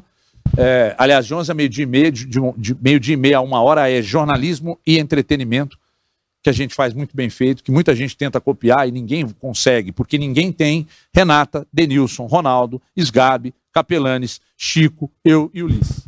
a gente também, quando o Olé não vendia nada, a gente começou meio que fazer umas paradas assim, sabe? A gente fazia, a gente pegava começava a fazer uns publi editoriais com clientes que não eram clientes, mas que as coisas davam Isso é resultado. legal. E aí depois a gente começou a usar aquilo ali como uma forma de vender, porque a gente não, até então não vendia nada. Aí a gente pegou e começou a usar isso. As coisas davam resultado e para os próprios clientes entenderem como que o publi editorial poderia ser usado na nossa realidade assim. É, que você usa, é, usa é, usar uma, um produto como isca, a gente já usou na Rádio Minas. Você pegar uma marca que é muito grande, você simplesmente pedir autorização para falar durante uma transmissão. Então os caras, beleza, pode falar. Nós não vamos pagar, mas fala lá é, então. fala lá. E a Uhum. gente usar essa marca para fazer num- numa transmissão, é, e isso depois gerar resultados de vendas com outras concorrentes, a gente fazia isso, cara.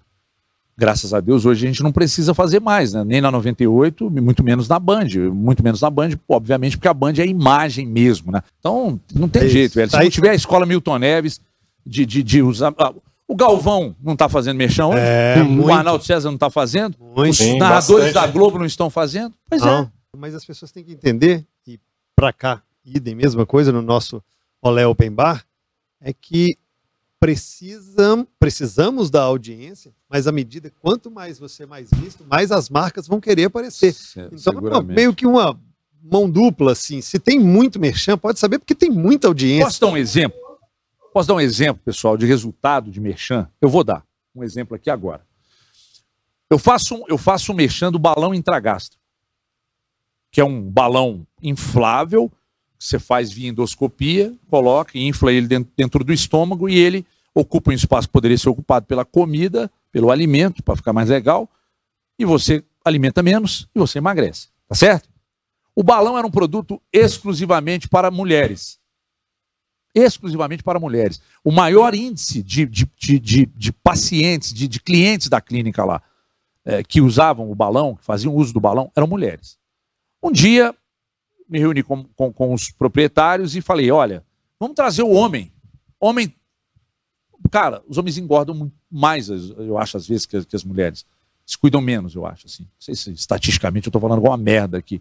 Mas os meus amigos, agora eles estão magros. O CJ emagreceu 20 quilos, o Gomide está na capa do, do Batman, o Grice voltou da praia como um budinha, mas. eh, Então, eu falei, cara, vamos trazer um homem para a clínica. Ah, não, mas será? Não sei o quê. Vamos fazer. Acredita em mim. E aí comecei. Pá, pá, pá. Hoje, velho, a clínica que anuncia comigo é a clínica que mais coloca balão no mundo. Não é no Brasil, eu não estou exagerando, é no mundo. Nenhum médico faz mais procedimento de balão que o doutor Bruno Sander. É mesmo. Isso é o poder Do, do do merchan. merchan. É o poder do merchan.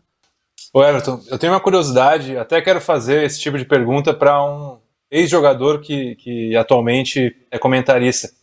Eu queria saber como é que funciona, assim, se tem muita diferença é, um jornalista trabalhar com um ex-jogador, tanto na questão de comentários, co- é, de, de fazer comentários sobre partidas e tal, e debates, e também na questão de jornalismo e tal, na, na, na questão da pauta internamente. A linha de pensamento é muito diferente. Como, como é que funciona essa experiência que o cara traz de, de ter atuado como, como jogador profissional, depois fazer jornalismo sobre o mesmo tema? Assim, tem muita diferença? É, tem muita intriga, treta? Assim, como é que funciona isso? Bom, vamos lá. Vamos pegar por, por, é, exemplo como Denilson e Ronaldo, né? Que são os dois ex-jogadores. Ah, aliás, hoje o Edmundo está com a gente também.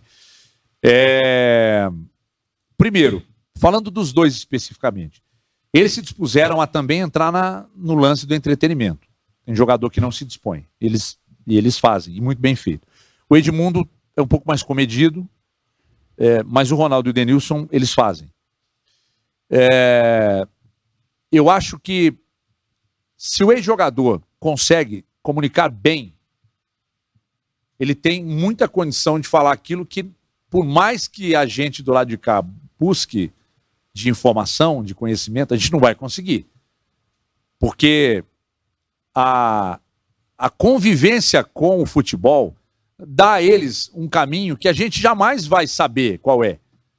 Então, quando, quando o, o, Denilson chega e, e- e faz um comentário é, falando de vestiário, falando de concentração, alguma coisa nesse sentido, cara, ele vivenciou aquilo por décadas. Então, se ele, tendo vivido aquilo, consegue aprimorar a comunicação dele, é óbvio que ele vai ter muito mais condição para expor o que pode, o que está acontecendo, de uma maneira mais clara. Isso é uma regra? Não. Não é. O PVC nunca jogou futebol. E é um exímio comentarista. Saber comunicar.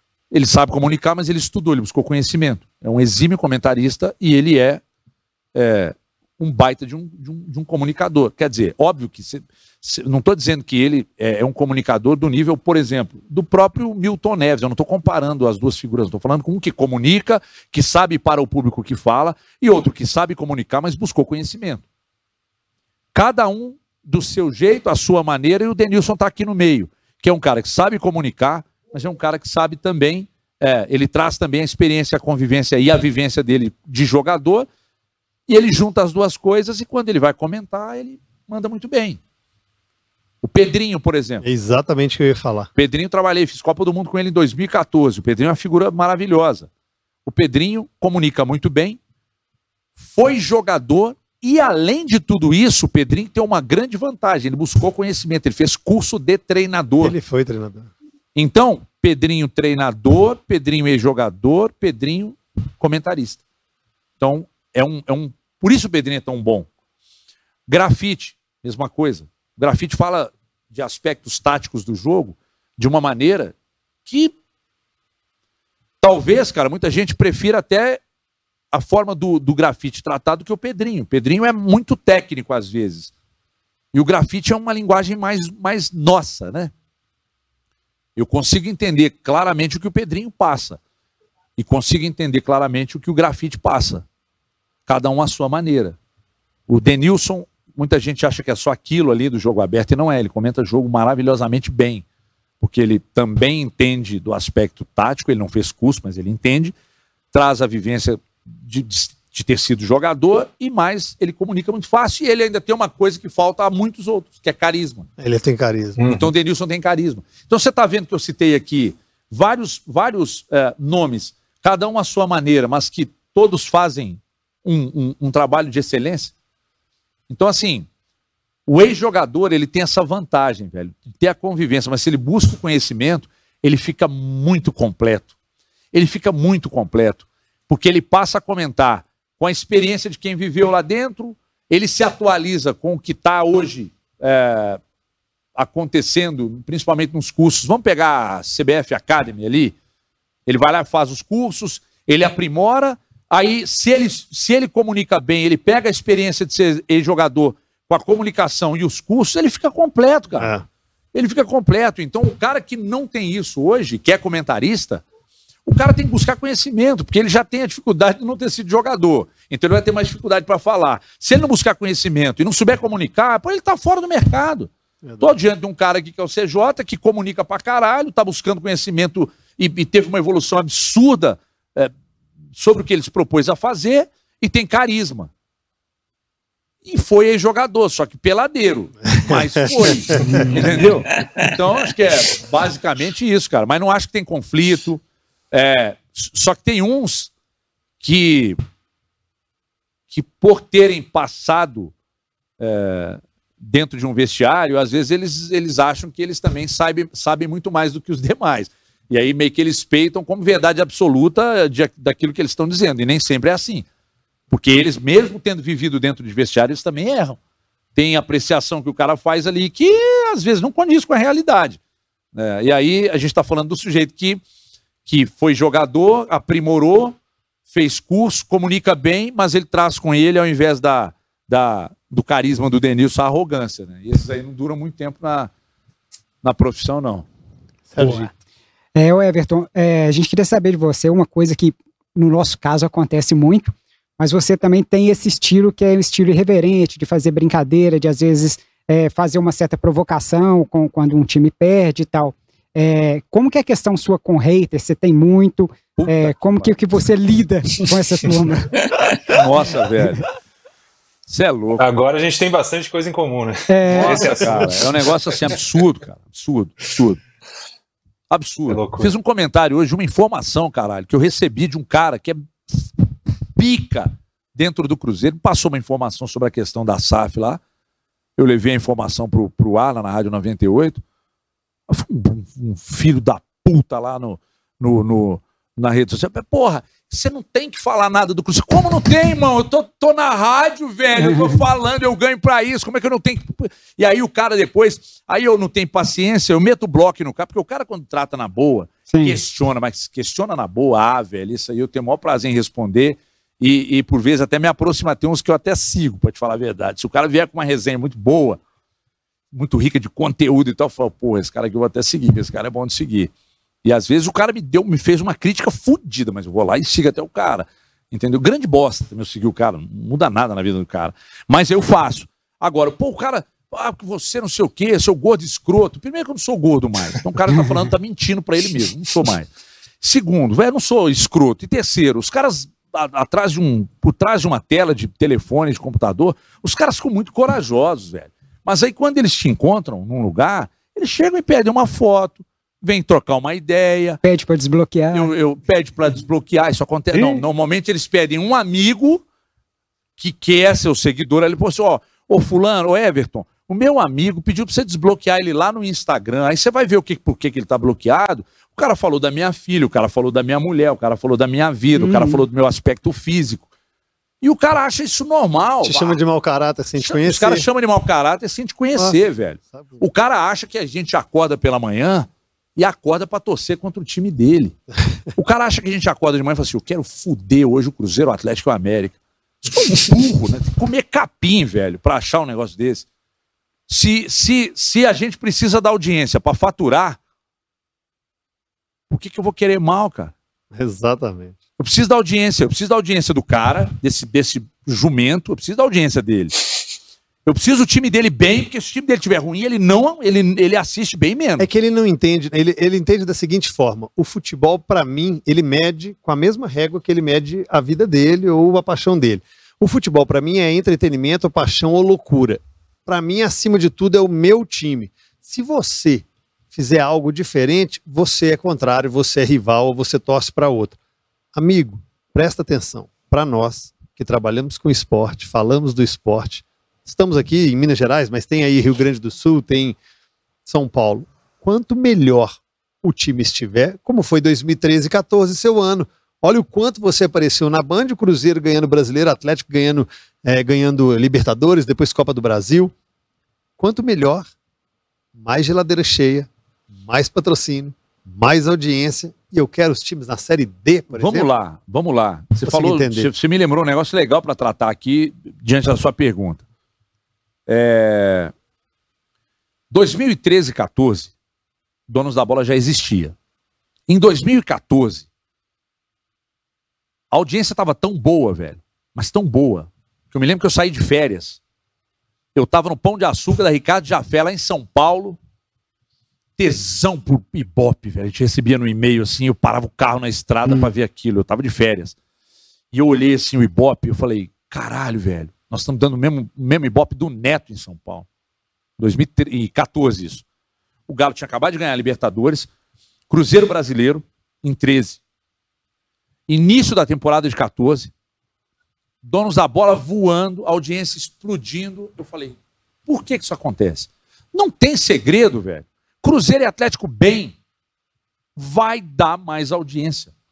Então os caras acham que você torce contra. Os caras acham que quando você critica, você critica para procurar. Você já viu aquela velha história de os caras estão cri... querendo criar crise no meu clube? Uhum. Isso é de uma é. imbecilidade tão grande. Vou te contar por quê. Atlético perdeu o Flamengo 1x0. Depois do vestiário lá no Maracanã, o que, que aconteceu? O Cuca deu um tapa na, no braço de um segurança e chegou o dedo no nariz do outro. Segunda-feira no programa eu critiquei o Cuca. Falei, Cuca, você está errado. Você não tem que meter tapa em braço de segurança e nem chegar dedo no nariz de segurança, porque a treta não era com eles, velho. A treta era com os jogadores, dirigentes do Flamengo. Eu falei isso no ar. Cara, quando acabou o programa, que eu fui pro Twitter e pro Instagram, uns caras, torcedores do Atlético, os caras me esculachando. Quem você pensa que é?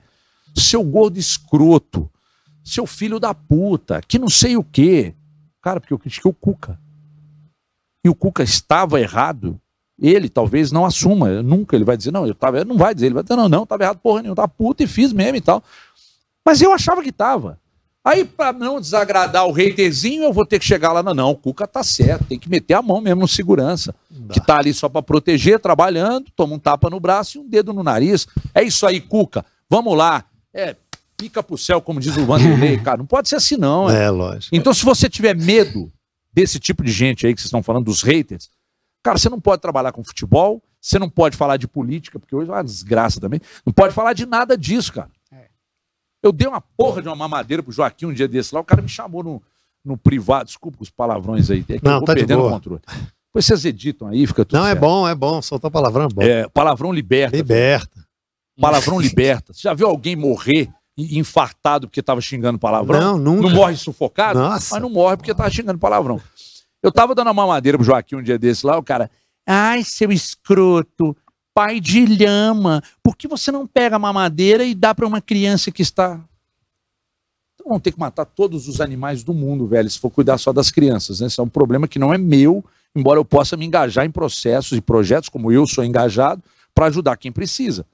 Mas essa pica não é minha também, né, irmão? Eu não posso dar um leite pro meu, pra minha lhama. Então eu não posso tratar. Eu, eu gasto dinheiro com os meus cães, eu tenho que gastar o meu dinheiro com. Só por. Pô, tem muita criança com fome, mas eu não posso ter um animal. É, não tem nada disso. Então as pessoas se apegam a pequenos detalhes, velho.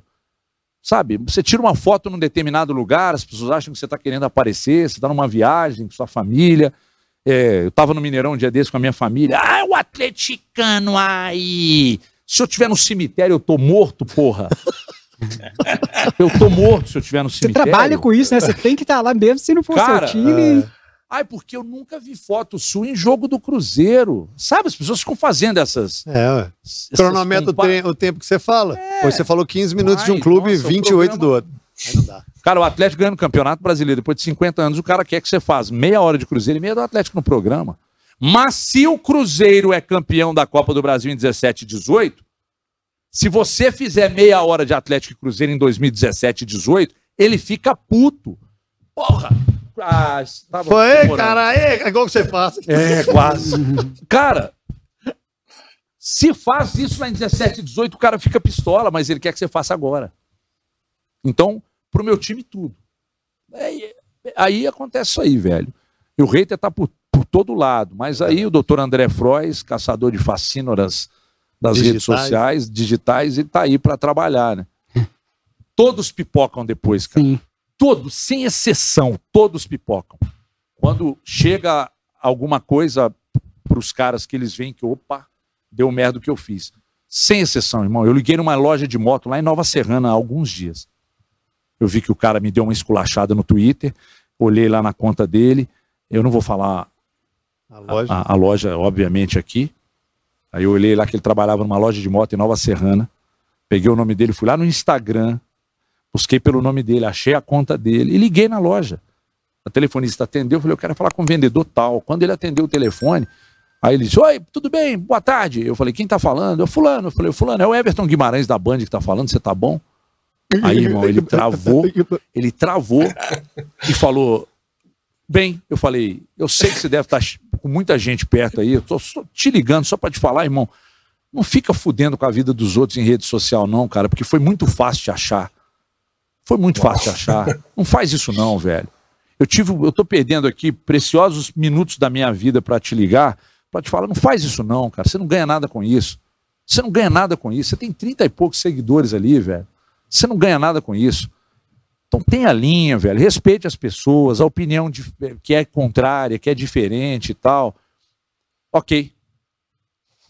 Falei, então Ok. beleza, não repita a operação, não. Desliguei o telefone. O cara deve ter se cagado todo lá, né, velho? Chegando numa reta final, última pergunta antes do nosso desafio. Não, tem lá de última pergunta, velho. Não, mas a gente vai render muito, eu É sei. porque são Vai. outras É perguntas porque tem depois outras da- perguntas depois tá, dessa. Tá, tá, tá. Prim- É, Tipo assim, responde menos- rápido aí, trouxa. é. Eu, lá, eu, não eu- como é que você fala com os convidados? Acho maravilhoso. Eu Confia acredito- no seu poder de Confio síntese. no seu poder de síntese. É, eu repito isso pro cara já sacar que, tipo assim, velho, fala rápido que o tempo não. É não maravilhoso. Mas a gente não tem poder de síntese nenhum. Qual que é o seu grande sonho na profissão hoje? Todos realizados, velho. Todos? Todos realizados. Todos. Todos, todos, todos. Sério mesmo. Tem sonho nenhum mais. É mesmo. De- na profissão? É. Puxa, de jeito nenhum. É que óbvio, né? Se a Band de São Paulo falar, ô filho, vem cá, fazer um negócio aqui. Óbvio que eu. Mas sonhar com isso. Se o Papai do Céu te, se você ficar, se mantiver assim, se mantiver mesmo, Mantiver, claro. deu um branco. Porque ele não tem mantido algumas coisas na minha vida. Mas se mantiver do jeito que tá, tá feliz. Puta que pariu, velho. É, né? Pedir mais nada. Tô realizado. Trabalho onde eu quero, trabalho onde eu gosto, trabalho com pessoas que eu gosto, trabalho com pessoas que me respeitam. Tá tudo Maravilhoso. sensacional. E agora é o quê? Que horas é agora? Fala Agora, pra gente. agora eu acho que é é, a o hora que ninguém o Everton vai. É, é, eu acho que o Everton vai gostar muito desse quadro. Vai. Eu, inclusive, libero se você quiser utilizar ele lá também. É, é um estilo, um show do milhão. Ah, Ah, Não sei se você já pô. chegou a ver. É, Não, ainda está um pouco confuso as regras, a gente está tá desenhando ela assim. Hoje já tem mais uma evolução. Ah, tem? Já tem uma Ou seja, evolução. eu sou a cobaia. Você é a cobaia Sim. dessa evolução, que nem nós estamos sabendo. Não sei se os Pois meninos é. não É. estão sabendo. Não, esse quadro ele é sempre uma surpresa para todo mundo. É verdade. Por exemplo, as perguntas a gente não recebeu. É. Os meninos receberam também? Também não. Só você que É, sabe. é porque muita coisa eu decido no caminho. Aí eu chego aqui, ajeito com a Mose e tal, mas, mas tá tudo certo. É um, é um quadro de perguntas, estilo show do milhão, que você no final das contas não vai ganhar nada, por enquanto. Sim. Porque depois também do tanto de patrocinador que você chamou para cá, talvez algum top dá um, um patrocínio no final. Muito então, bem. ao final de 11 rodadas, né, que vão ser um time de futebol, a gente vai ter lá o nosso ranking e talvez a pessoa que ficar em primeiro vai ganhar alguma coisa. Então, são cinco perguntas que você tem que responder. Essas cinco perguntas você tem direito à ajuda dos estagiários, que são o Luiz e o Dan, e você tem direito a um pulo. Ao final eh, desse quiz maravilhoso, você- a gente vai multiplicar as suas seus acertos por um número que a gente vai sortear. E é aí que tá. Não, é aí que a gente não entende. É aí que é evolução. O sorteio agora, antes era papelzinho que eu jogava aqui na mesa, uma coisa bem bem retrô, assim, bem rústica. Agora o sorteio é via celular. Tem um aplicativo que vai sortear Que o seu isso? número. Olha, isso aí é, É, novidade. É um aplicativo Nossa. gratuito, Ou mas seja, a ideia deles é criar um show do milhão que não tem dinheiro pra ganhar porra nenhuma. E agora tem pelo menos um aplicativo, mas é pra passar o tempo, não é, é, isso? é para no final a gente ter um ranking. Sim. Porque ranking vende, você sabe disso. Ranking Ranking de qualquer coisa Vende. gera É, e likes, aí, e esse ranking é automaticamente são de pessoas que se fuderem em alguma coisa, né? Porque muitas vezes você pode acertar quatro perguntas, Ah, multiplicar por um, você ficou com quatro. E aí, uma você errou, multiplica por dez, você vai ficar com menos seis. sim. Foi o que aconteceu com o Rui Cabeção, E ficou com menos, que ficou com menos um. menos um. Vamos então lá. vamos lá. Vamos lá. Vamos lá, vamos, Vamos começar agora o nosso show do Lesão. Show do Lesão. Tem vinheta? Tem. Tem. Puxa Tem barulho? Tem. Puxa a vinheta. Show do Lesão. Ele entra em algum lugar nesse quadrante aqui. Quantos dedos tem a pata traseira de molhão? Alternativa A2, alternativa B3, alternativa C4, alternativa D. Nada, eu só entendo do famigerado dedão de cabelo. Cara, eu acho que tem dois. Você eu tenho acha? quase certeza que a, que a patinha traseira da lhama é Lhama. aberta. Nós estamos falando da lá e traseira. É, da traseira, hein? Não, pois é, porque eu falei, quantos dedos tem a pata traseira de uma lhama? Pois é. Então, eu acho que são dois. Dois dedos? Deixa eu ver. Eu acho que sim. É? O cara entende de pata traseira de lhama mesmo. Próxima pergunta. Vamos ver. Segundo o Ministério da Saúde, qual o método contraceptivo mais utilizado no Brasil? É segundo o Ministério da Saúde. A. É a esterilização feminina. B. A camisinha. C. Coito interrompido. ou D. Jogar cartola. Ah, jogar cartola é muito. Você joga cartola? velho? Segundo o Ministério. Não, velho, eu não sei nem o que, que é isso. Eu, sério, nunca, nem, não faço a mínima ideia. Coito é interrompido, você cartola. sabe, né? Ah, Já você tem, várias já vezes. jogou, já Ah, jogou. Já jogou. É, velho, eu vou de camisinha. Você vai? Camisinha? Vou de camisinha. Você não, tá, você não está de camisinha, você só vai de eu vou de camisinha. camisinha. Tá, pergunta. Vamos ver, vamos ver, vamos ver. Atenção, senhoras e senhores. Resposta Errou. Eita, errada. caralho. Esterilização feminina. nunca imaginei isso. cara. Próxima pergunta, então, do nosso show do Lesão é qual é a fórmula química do café? Você, como um bom vendedor, sabe qual é a forma, é a fórmula química do café. Alternativa A, HNO 65GR27, eu não sei nem se é assim que fala. Alternativa B, C8H10N402 Deve ser ou O2, deve ser O2 ali, né? Alternativa D do caralho. Alternativa D do caralho. Alternativa C, CAH66N308. Eu não- é, é isso mesmo? Lê assim pausado ou tipo é? É, é, é assim? lido assim. Alternativa, alternativa D. Tomar no cu seu FDP. Tudo junto. Tomar no cu. Oh, não, se bem que é T-O-M-A-N-U-C-U-S-E-U-S-F-D-P. Eu vou de B. B? B de B. bola. Que é C8H10N4O2. Eu queria saber qual é. É, com- como que você decidiu essa, Por quê? essa resposta. Cara, é, aí não é exclusão, não. Hum. Eu nem sei se eu acertei. Mas eu já vim de café, tá ligado? É por isso que eu Então, falei. assim, que eu- Ligado com a sua vida. Tem alguma coisa ali que me. Enfim, não sei. Ó, Ah, na verdade eu chutei C, essa porra. C é carbono? Eu não sei. H é hidrogênio. Eu, algumas as respostas N que eu é não sabia, eu fui nitrogênio, O é digitando. Eu oxigênio. fechei o teclado e comecei a Não, apertar. só falta errado. daqui a pouco, só falta daqui a pouco eu responder, tipo assim, pô, tô brilhando no negócio. Você, Everton, não tem porra nenhuma disso, Não tem velho. nada. Não existe nada daquilo ali. Eu, eu chutaria o D, T, O, M, N, U, C. Qual é a resposta disso? Vamos ver, vamos ver? Vai. É a B. O... Ele, ele falou letra B. Ele Eu falou tinha entendido B. D, mas Não, é B. B, B, B, B, B. B de bebê. Acertou. Puta merda. Ele acertou, você sabia. Acertou. C8H10N4O2. Sem pedir ajuda e sem pular. Caraca, maluco. Ah, O cara tá, é bom de pô, química. velho. Você, foi, você era ruim de matemática, mas de química você foi bem, eu mano. não sei fazer uma expressão algébrica. Eu vou falar que é bom, sou bom de química. Aí, ó. Porra nenhuma. É o único que tinha O2. Próxima pergunta. Quem foi o famoso personagem pé de pano? Alternativa A, o cachorro dos Simpsons. Alternativa B, o cavalo do pica-pau. Alternativa C, o líder dos Goonies. Maravilhoso esse filme, quem não conhece. Letra D, o amigo que financiou a primeira vez do CJ. É o- claro que é o cavalo do pica-pau. O cavalo de pica-pau Essa aí você todo- entende, você conhece. É. Essa aí é fácil. Essa eu Essa saberia. é fácil. Essa Eu é fácil. esperava que ele fosse te dar uma moral. Não, claro que não. Certa a resposta É, pro tá Everton. acertando tudo, E hein? eu tô bem Gente, preocupado. deve ter uma merda no final. Não, Eu tô não tem. prevendo, Mas vamos É, lá. não, é porque eu já esperava que ele fosse errado o café, então É verdade, ele acertou a mais difícil. acertou a mais difícil. Próxima pergunta. Complete a canção. Você jogou fora o amor que eu te dei, o sonho que sonhei. Isso não se faz. Você jogou fora. Alternativa A, a minha ilusão, o meu coração. Alternativa B, a minha ilusão, a louca paixão. Alternativa C, o meu coração com a minha paixão. E alternativa D, o kit de Natal que eu ganhei tinha que postar um publi no Insta. Letra C. Meu coração com a minha paixão. Então, Ai, então, ai, vou cantar. Você jogou fora o amor que eu te dei. Não, peraí, peraí. Peraí. que Não, não, não, eu desculpa. B, B, caralho, B. Ah, não, pera aí. Não, só. não, não é B de bola. Não, não, não, não, B de bola, desculpa. Não, viajei total.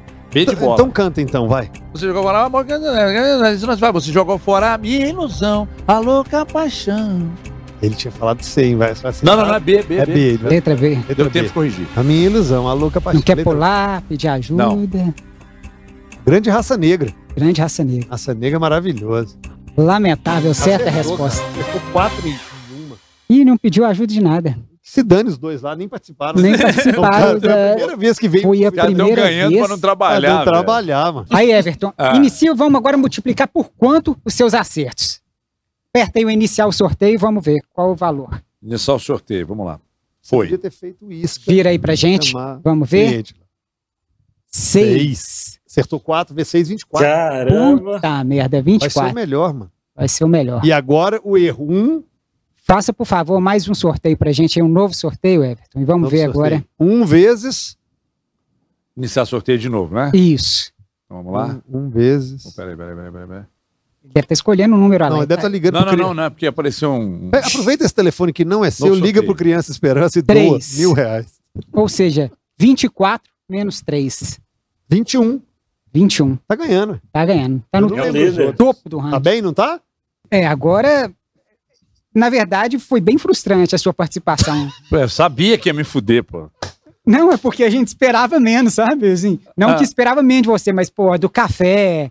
Vamos lá para aquele. Como chama Agora, lá? agora é o nosso momento quentinho da Ai. coisa, já que tá muito frio aqui. É o nosso momento Olé on Fire. São as nossas perguntas de gosto duvidoso. É um, um momento que o CJ gosta muito no programa, Gosto. que ele se solta. Não. E é por isso mesmo, Everton, que o Tá. CJ vai fazer a primeira essa pergunta. eu gosto, porque eu vou, fazer o seguinte, senhoras e senhores, essa pergunta que eu vou fazer pro Everton é porque hoje, pela manhã, no dia que nós estamos aqui nesse, nesse gravando o nosso Olé Open Bar, ele me mandou um áudio muito legal. E eu gostaria de fazer essa pergunta para ele. Everton, Só um momento. Esse é um momento sério, Everton. Sim. Sério, Todo beleza, mundo é beleza. sério aqui. é uma pergunta séria. Se a sua esposa for presa por seis dias, porque ela roubou uma caixa de bombom com seis bombons. Ou seja, cada bombom corresponde a um dia. O que, que você faria no julgamento? Seu juiz, ela roubou também o pacote de arroz.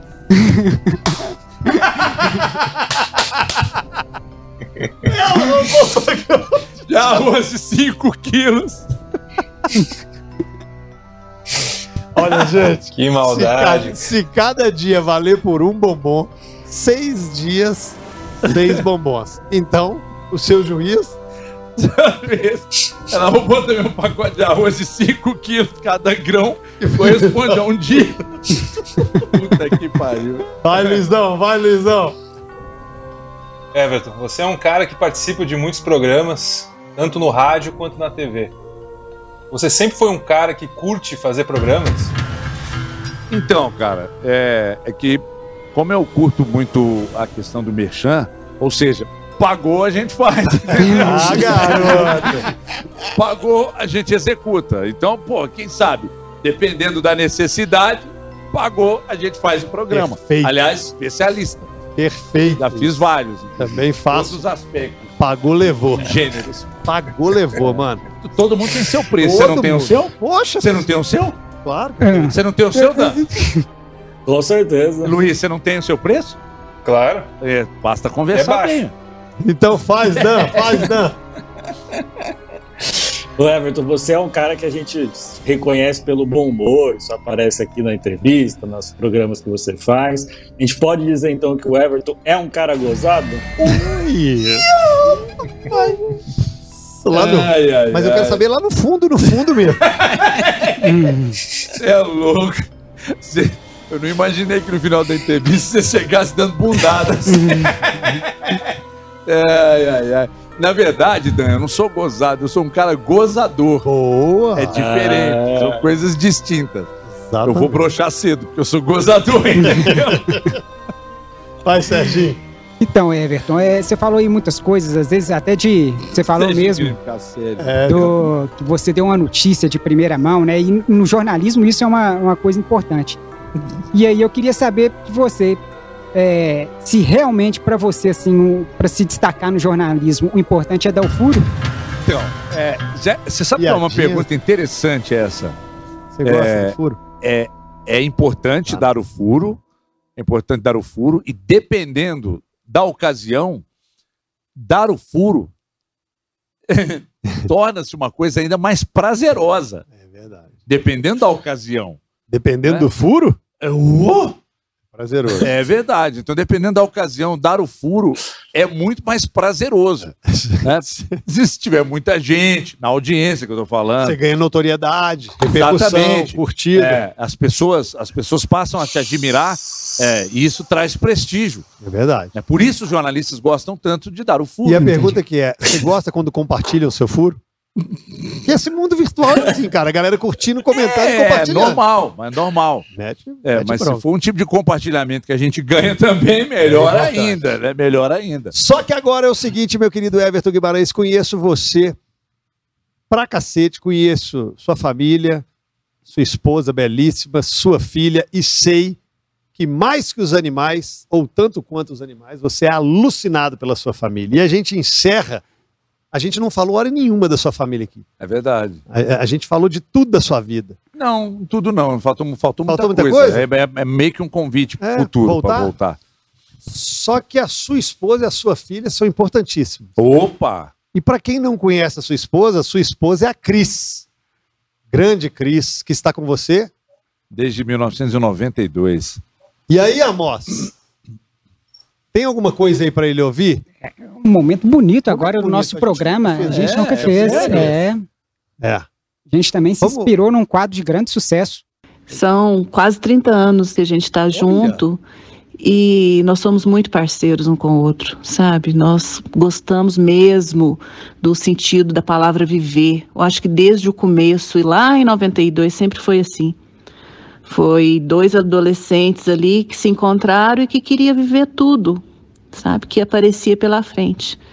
Então, acho que desde lá nós somos muito parceiros, muito companheiros um do outro, cúmplice, sabe, em tudo, corajosos nas aventuras e, acima de tudo, muito leais, sabe, um com o outro. Desde o começo sempre foi muito intenso tudo que a gente viveu e isso ultrapassa o amor, sabe, para mim. É, é desejo mesmo de querer estar junto, de passar por tudo junto, de viver tudo junto. Eu acho que isso é o resumo desses 30 anos que a gente já está junto. Ê, rapaz, vocês são muito filhos da puta, hein? Vocês queriam fazer chorar, né, seus vagabundos? Vocês conseguiram. Rapaz, mas que coisa. E, e outra coisa, o mais importante nisso, vocês conseguirem é, um áudio de o quê? Um minuto ali da Cris, é, foi uma tarefa que você conseguiu, hein? Porque não é fácil, não, porque a Cris não é muito de, de- de falar, de, de gravar, de aparecer em vídeo e tal. E você conseguiu, cara. É... Velho, o que acontece é o seguinte. Eu sou muito família, né? Você sabe disso. E. Peraí. Vocês são muito filhos da puta, velho. Vocês quatro. Falei no final ia ser melhor. É, na mesma proporção, assim. Entendeu? Vocês são muito filhos da puta na mesma proporção. É porque é o seguinte, sou muito família, muito apegado às minhas duas, né? É, e a minha esposa, velho, minha esposa é, é, é meio que um. Como é que eu posso falar, hein, cara? Difícil falar dela, sem me emocionar, principalmente. É, ela é um escudo. E ela é a arma que eu, que eu, que eu tenho também. Então eu luto, né? Ao lado dela, mas eh, usando ela como arma, porque ela é a, a cabeça pensante, né? Ela é a figura que pensa, ela, ela é a figura que, que, que tranquiliza, ela é a figura que acalma. E, e- e então ela é, é meio que o escudo e ela é a arma mesmo. Assim, quando eu falo arma, é, é- é- é uma espécie de espada mesmo para essa luta diária que é a vida, né, cara? Porque eu vou contar uma coisa aqui para vocês que eu nunca contei, assim. Eu acho que pessoal, ao vivo, assim, eu nunca contei. Ao vivo, não. Numa entrevista. Mas só precisa. A meleca descendo aqui, porra. Traz um lento. é que é o seguinte: quando foi lá em 2000. E... Eu cheguei aqui em 2012, né? Eu cheguei aqui em, em julho de 2012. E quando eu cheguei, eu não tinha empresa. É, eu era PJ, mas eu não tinha empresa ainda. É, quer dizer, eu vim para ser PJ, mas eu não tinha. A minha empresa ainda não estava pronta. Beleza. Pô, papel higiênico, caralho, velho. Usado É, ainda. Usado ainda. Então é o seguinte, aí, o que, que a Band fazia na época? A Band, é, ela, ela fazia uma retenção, a maquiagem. Ela fazia uma retenção, enquanto você não emitia a nota, ela, ela fazia uma retenção de, de um percentual do salário. E, e quando você emitisse as notas, a Band fazia o pagamento. Só, cara, que eu vim ganhando um salário que era muito melhor do que o salário de Divinópolis, mas era um salário que não era um puta salário. Dava pra, era, tipo, para pagar as contas, aluguel, escola da minha filha, minha filha precisava estudar próximo da minha casa, e isso, obviamente, custava mais caro. A gente morava no Sion ali. Estudar ali no Santa zona sul de nunca foi BH. barato, né, velho? Então, assim, é, como eles retinham esse percentual do meu salário, então eles retiveram em agosto, setembro e outubro. E a minha empresa ainda não tinha ficado pronta. né? Aí quando foi no, é, no dia. O pagamento era no quinto dia útil.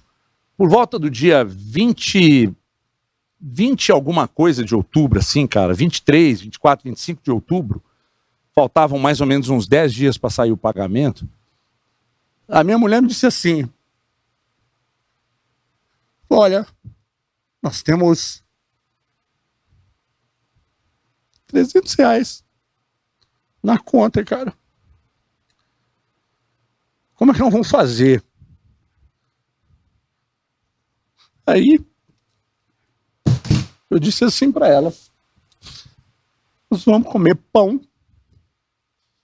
e vamos tomar suco até no dia do pagamento. Cara, a gente ficou do dia 25, mais ou menos, até o quinto dia útil de, de, de outubro, cara comendo pão e tomando suco, que não tinha. É, não tinha mesa. O fogão que a gente usava era um fogão é, de duas bocas emprestado. Não tinha mesa. E desses 300 reais, cara, eu precisei administrar para colocar gasolina no carro e a gente comer. E até no quinto dia útil, sacou? Aí, bicho, quando foi no quinto dia útil, eu recebi o meu salário e mais o dinheiro que estava retido. E aí a gente conseguiu comprar o que comer. E foi esse perrengue foi o último, cara. Porque de lá para cá eu nunca passei isso, mas porque em 2013 eu tive a grande mudança, a grande virada na minha vida com a entrada no Donos da Bola e, e a entrada no jogo aberto, sacou? E de lá para cá as coisas melhoraram de maneira tal que a gente nunca mais passou perrengue. E hoje a gente vive bem, cara. E, e a gente vive bem por causa dela, sacou? Porque se não fosse por ela, nada disso teria acontecido. Na verdade, meu irmão, os meus irmãos, se não fosse por ela, eu nem estaria aqui. Eu não estaria na Band, eu não estaria na 98, eu não estaria no jogo aberto. Porque ela largou tudo, velho. Psicóloga, professora, concursada, e ela largou tudo para apostar em mim. Por isso eu disse a vocês que ela é o escudo e ela é a espada que eu luto com ela, velho. Essa mulher é foda demais. Mulher da minha vida. É. Eu nunca contei isso, velho. Primeira vez que eu conto isso, velho. Na boa. Desculpa aí, mas difícil não não ter emoção nessas horas. Muito difícil. Salve de palmas para Everton Guimarães, senhoras e Tem o que senhores. falar nessa Jota, só bater as palmas agora. É, a ideia de trazer o Everton aqui é justamente para conhecer o Everton que a galera não conhece. Pra justamente a galera ver um Everton diferente do que é na Band, diferente do que é no jogo aberto, do que diferente do que é aqui na Rádio 98, que é diferente do que é na rede social, porque tem muita gente que acha que a, a vida é bonita, glamour, né, é só glamour, é só Instagram, é só filtro. E eu tenho muito orgulho de ser seu amigo. Já, a gente já tinha feito esse convite já aqui algumas vezes. Hoje, conversando com a sua esposa, eu falei, Cris, eu preciso de casos pitorescos, eu preciso de, de coisas que aconteceram com você. E, e eu, eu sei que é difícil para ela, que ela não gosta de aparecer, de não gravar. gosta, não gosta. E aí eu falei assim, ó, eu preciso é de a- aventuras, de coisas que vocês passaram, de que só vocês, dos perrengues, de coisas que só vocês sabem. E aí, cara, eu achei muito legal porque ela gravou um áudio pra mim que não tinha nada a ver com o que eu pedi e que saiu muito melhor do que eu pedi. Que eu falei, caralho, bicho, ela fez a declaração aqui de É. amor pro cara que eu acho que ele nunca recebeu isso em ao vivo. É, claro que já deve ter recebido pessoalmente, mas assim, exposto, porque expõe ela, expõe você, Exatamente. expõe a relação e, e expõe é, é, uma intimidade que a galera não conhece. E é, era um- em forma de arquivo confidencial e saiu melhor do que a gente imaginava porque foi verdadeiro. Porra, do caralho, velho. Sinceramente, eu não esperava mesmo assim. E você conseguir arrancar um áudio dela de um minuto, porra, é, é algo que, que realmente é histórico, velho. Porque ela, ela me fez entrar numa seara que eu nunca tinha entrado, né? Em lugar nenhum, assim. Eu nunca falei dessas, desses perrengues nossos em lugar nenhum, né? Nem naqueles momentos de emoção na televisão, no rádio, igual quantas vezes a gente já passou e tal. E, e ela realmente. Você conseguiu um áudio de um minuto onde ela retratou e relatou bem é, esses 30 anos que a gente tá junto, assim, cara. E é, eu sempre digo pra ela que tem que ser eterno isso aí. Eterno. A gente passa, mas essa história precisa seguir. Tem que ser assim. Senão pra mim não vale, sacou? Obrigado. É isso. Valeu, rapaziada. Valeu demais, é. Obrigado. Valeu demais, De Everton. coração mesmo, Dan, Luiz. Valeu, pessoal. Valeu, Amos. Prazer. Obrigado, meu irmão. Valeu. Esse é o Olé Open Bar, tem riso, tem choro, tem emoção e claro, se você puder contribuir divulgando aí a, a nossa live, os nossos convidados, vai ser um prazer e uma honra. Se não quiser, se não gostar, não precisa falar mal, só não consumir. Acho que assim a gente vai alfabetizando e mudando o mundo virtual. Tire o seu tempo para consumir coisas que façam bem a você, você goste como a família. E se você tá puto com alguém da sua família, ótima oportunidade para ir lá e pedir perdão ou perdoar. Valeu, até o próximo. Valeu, valeu.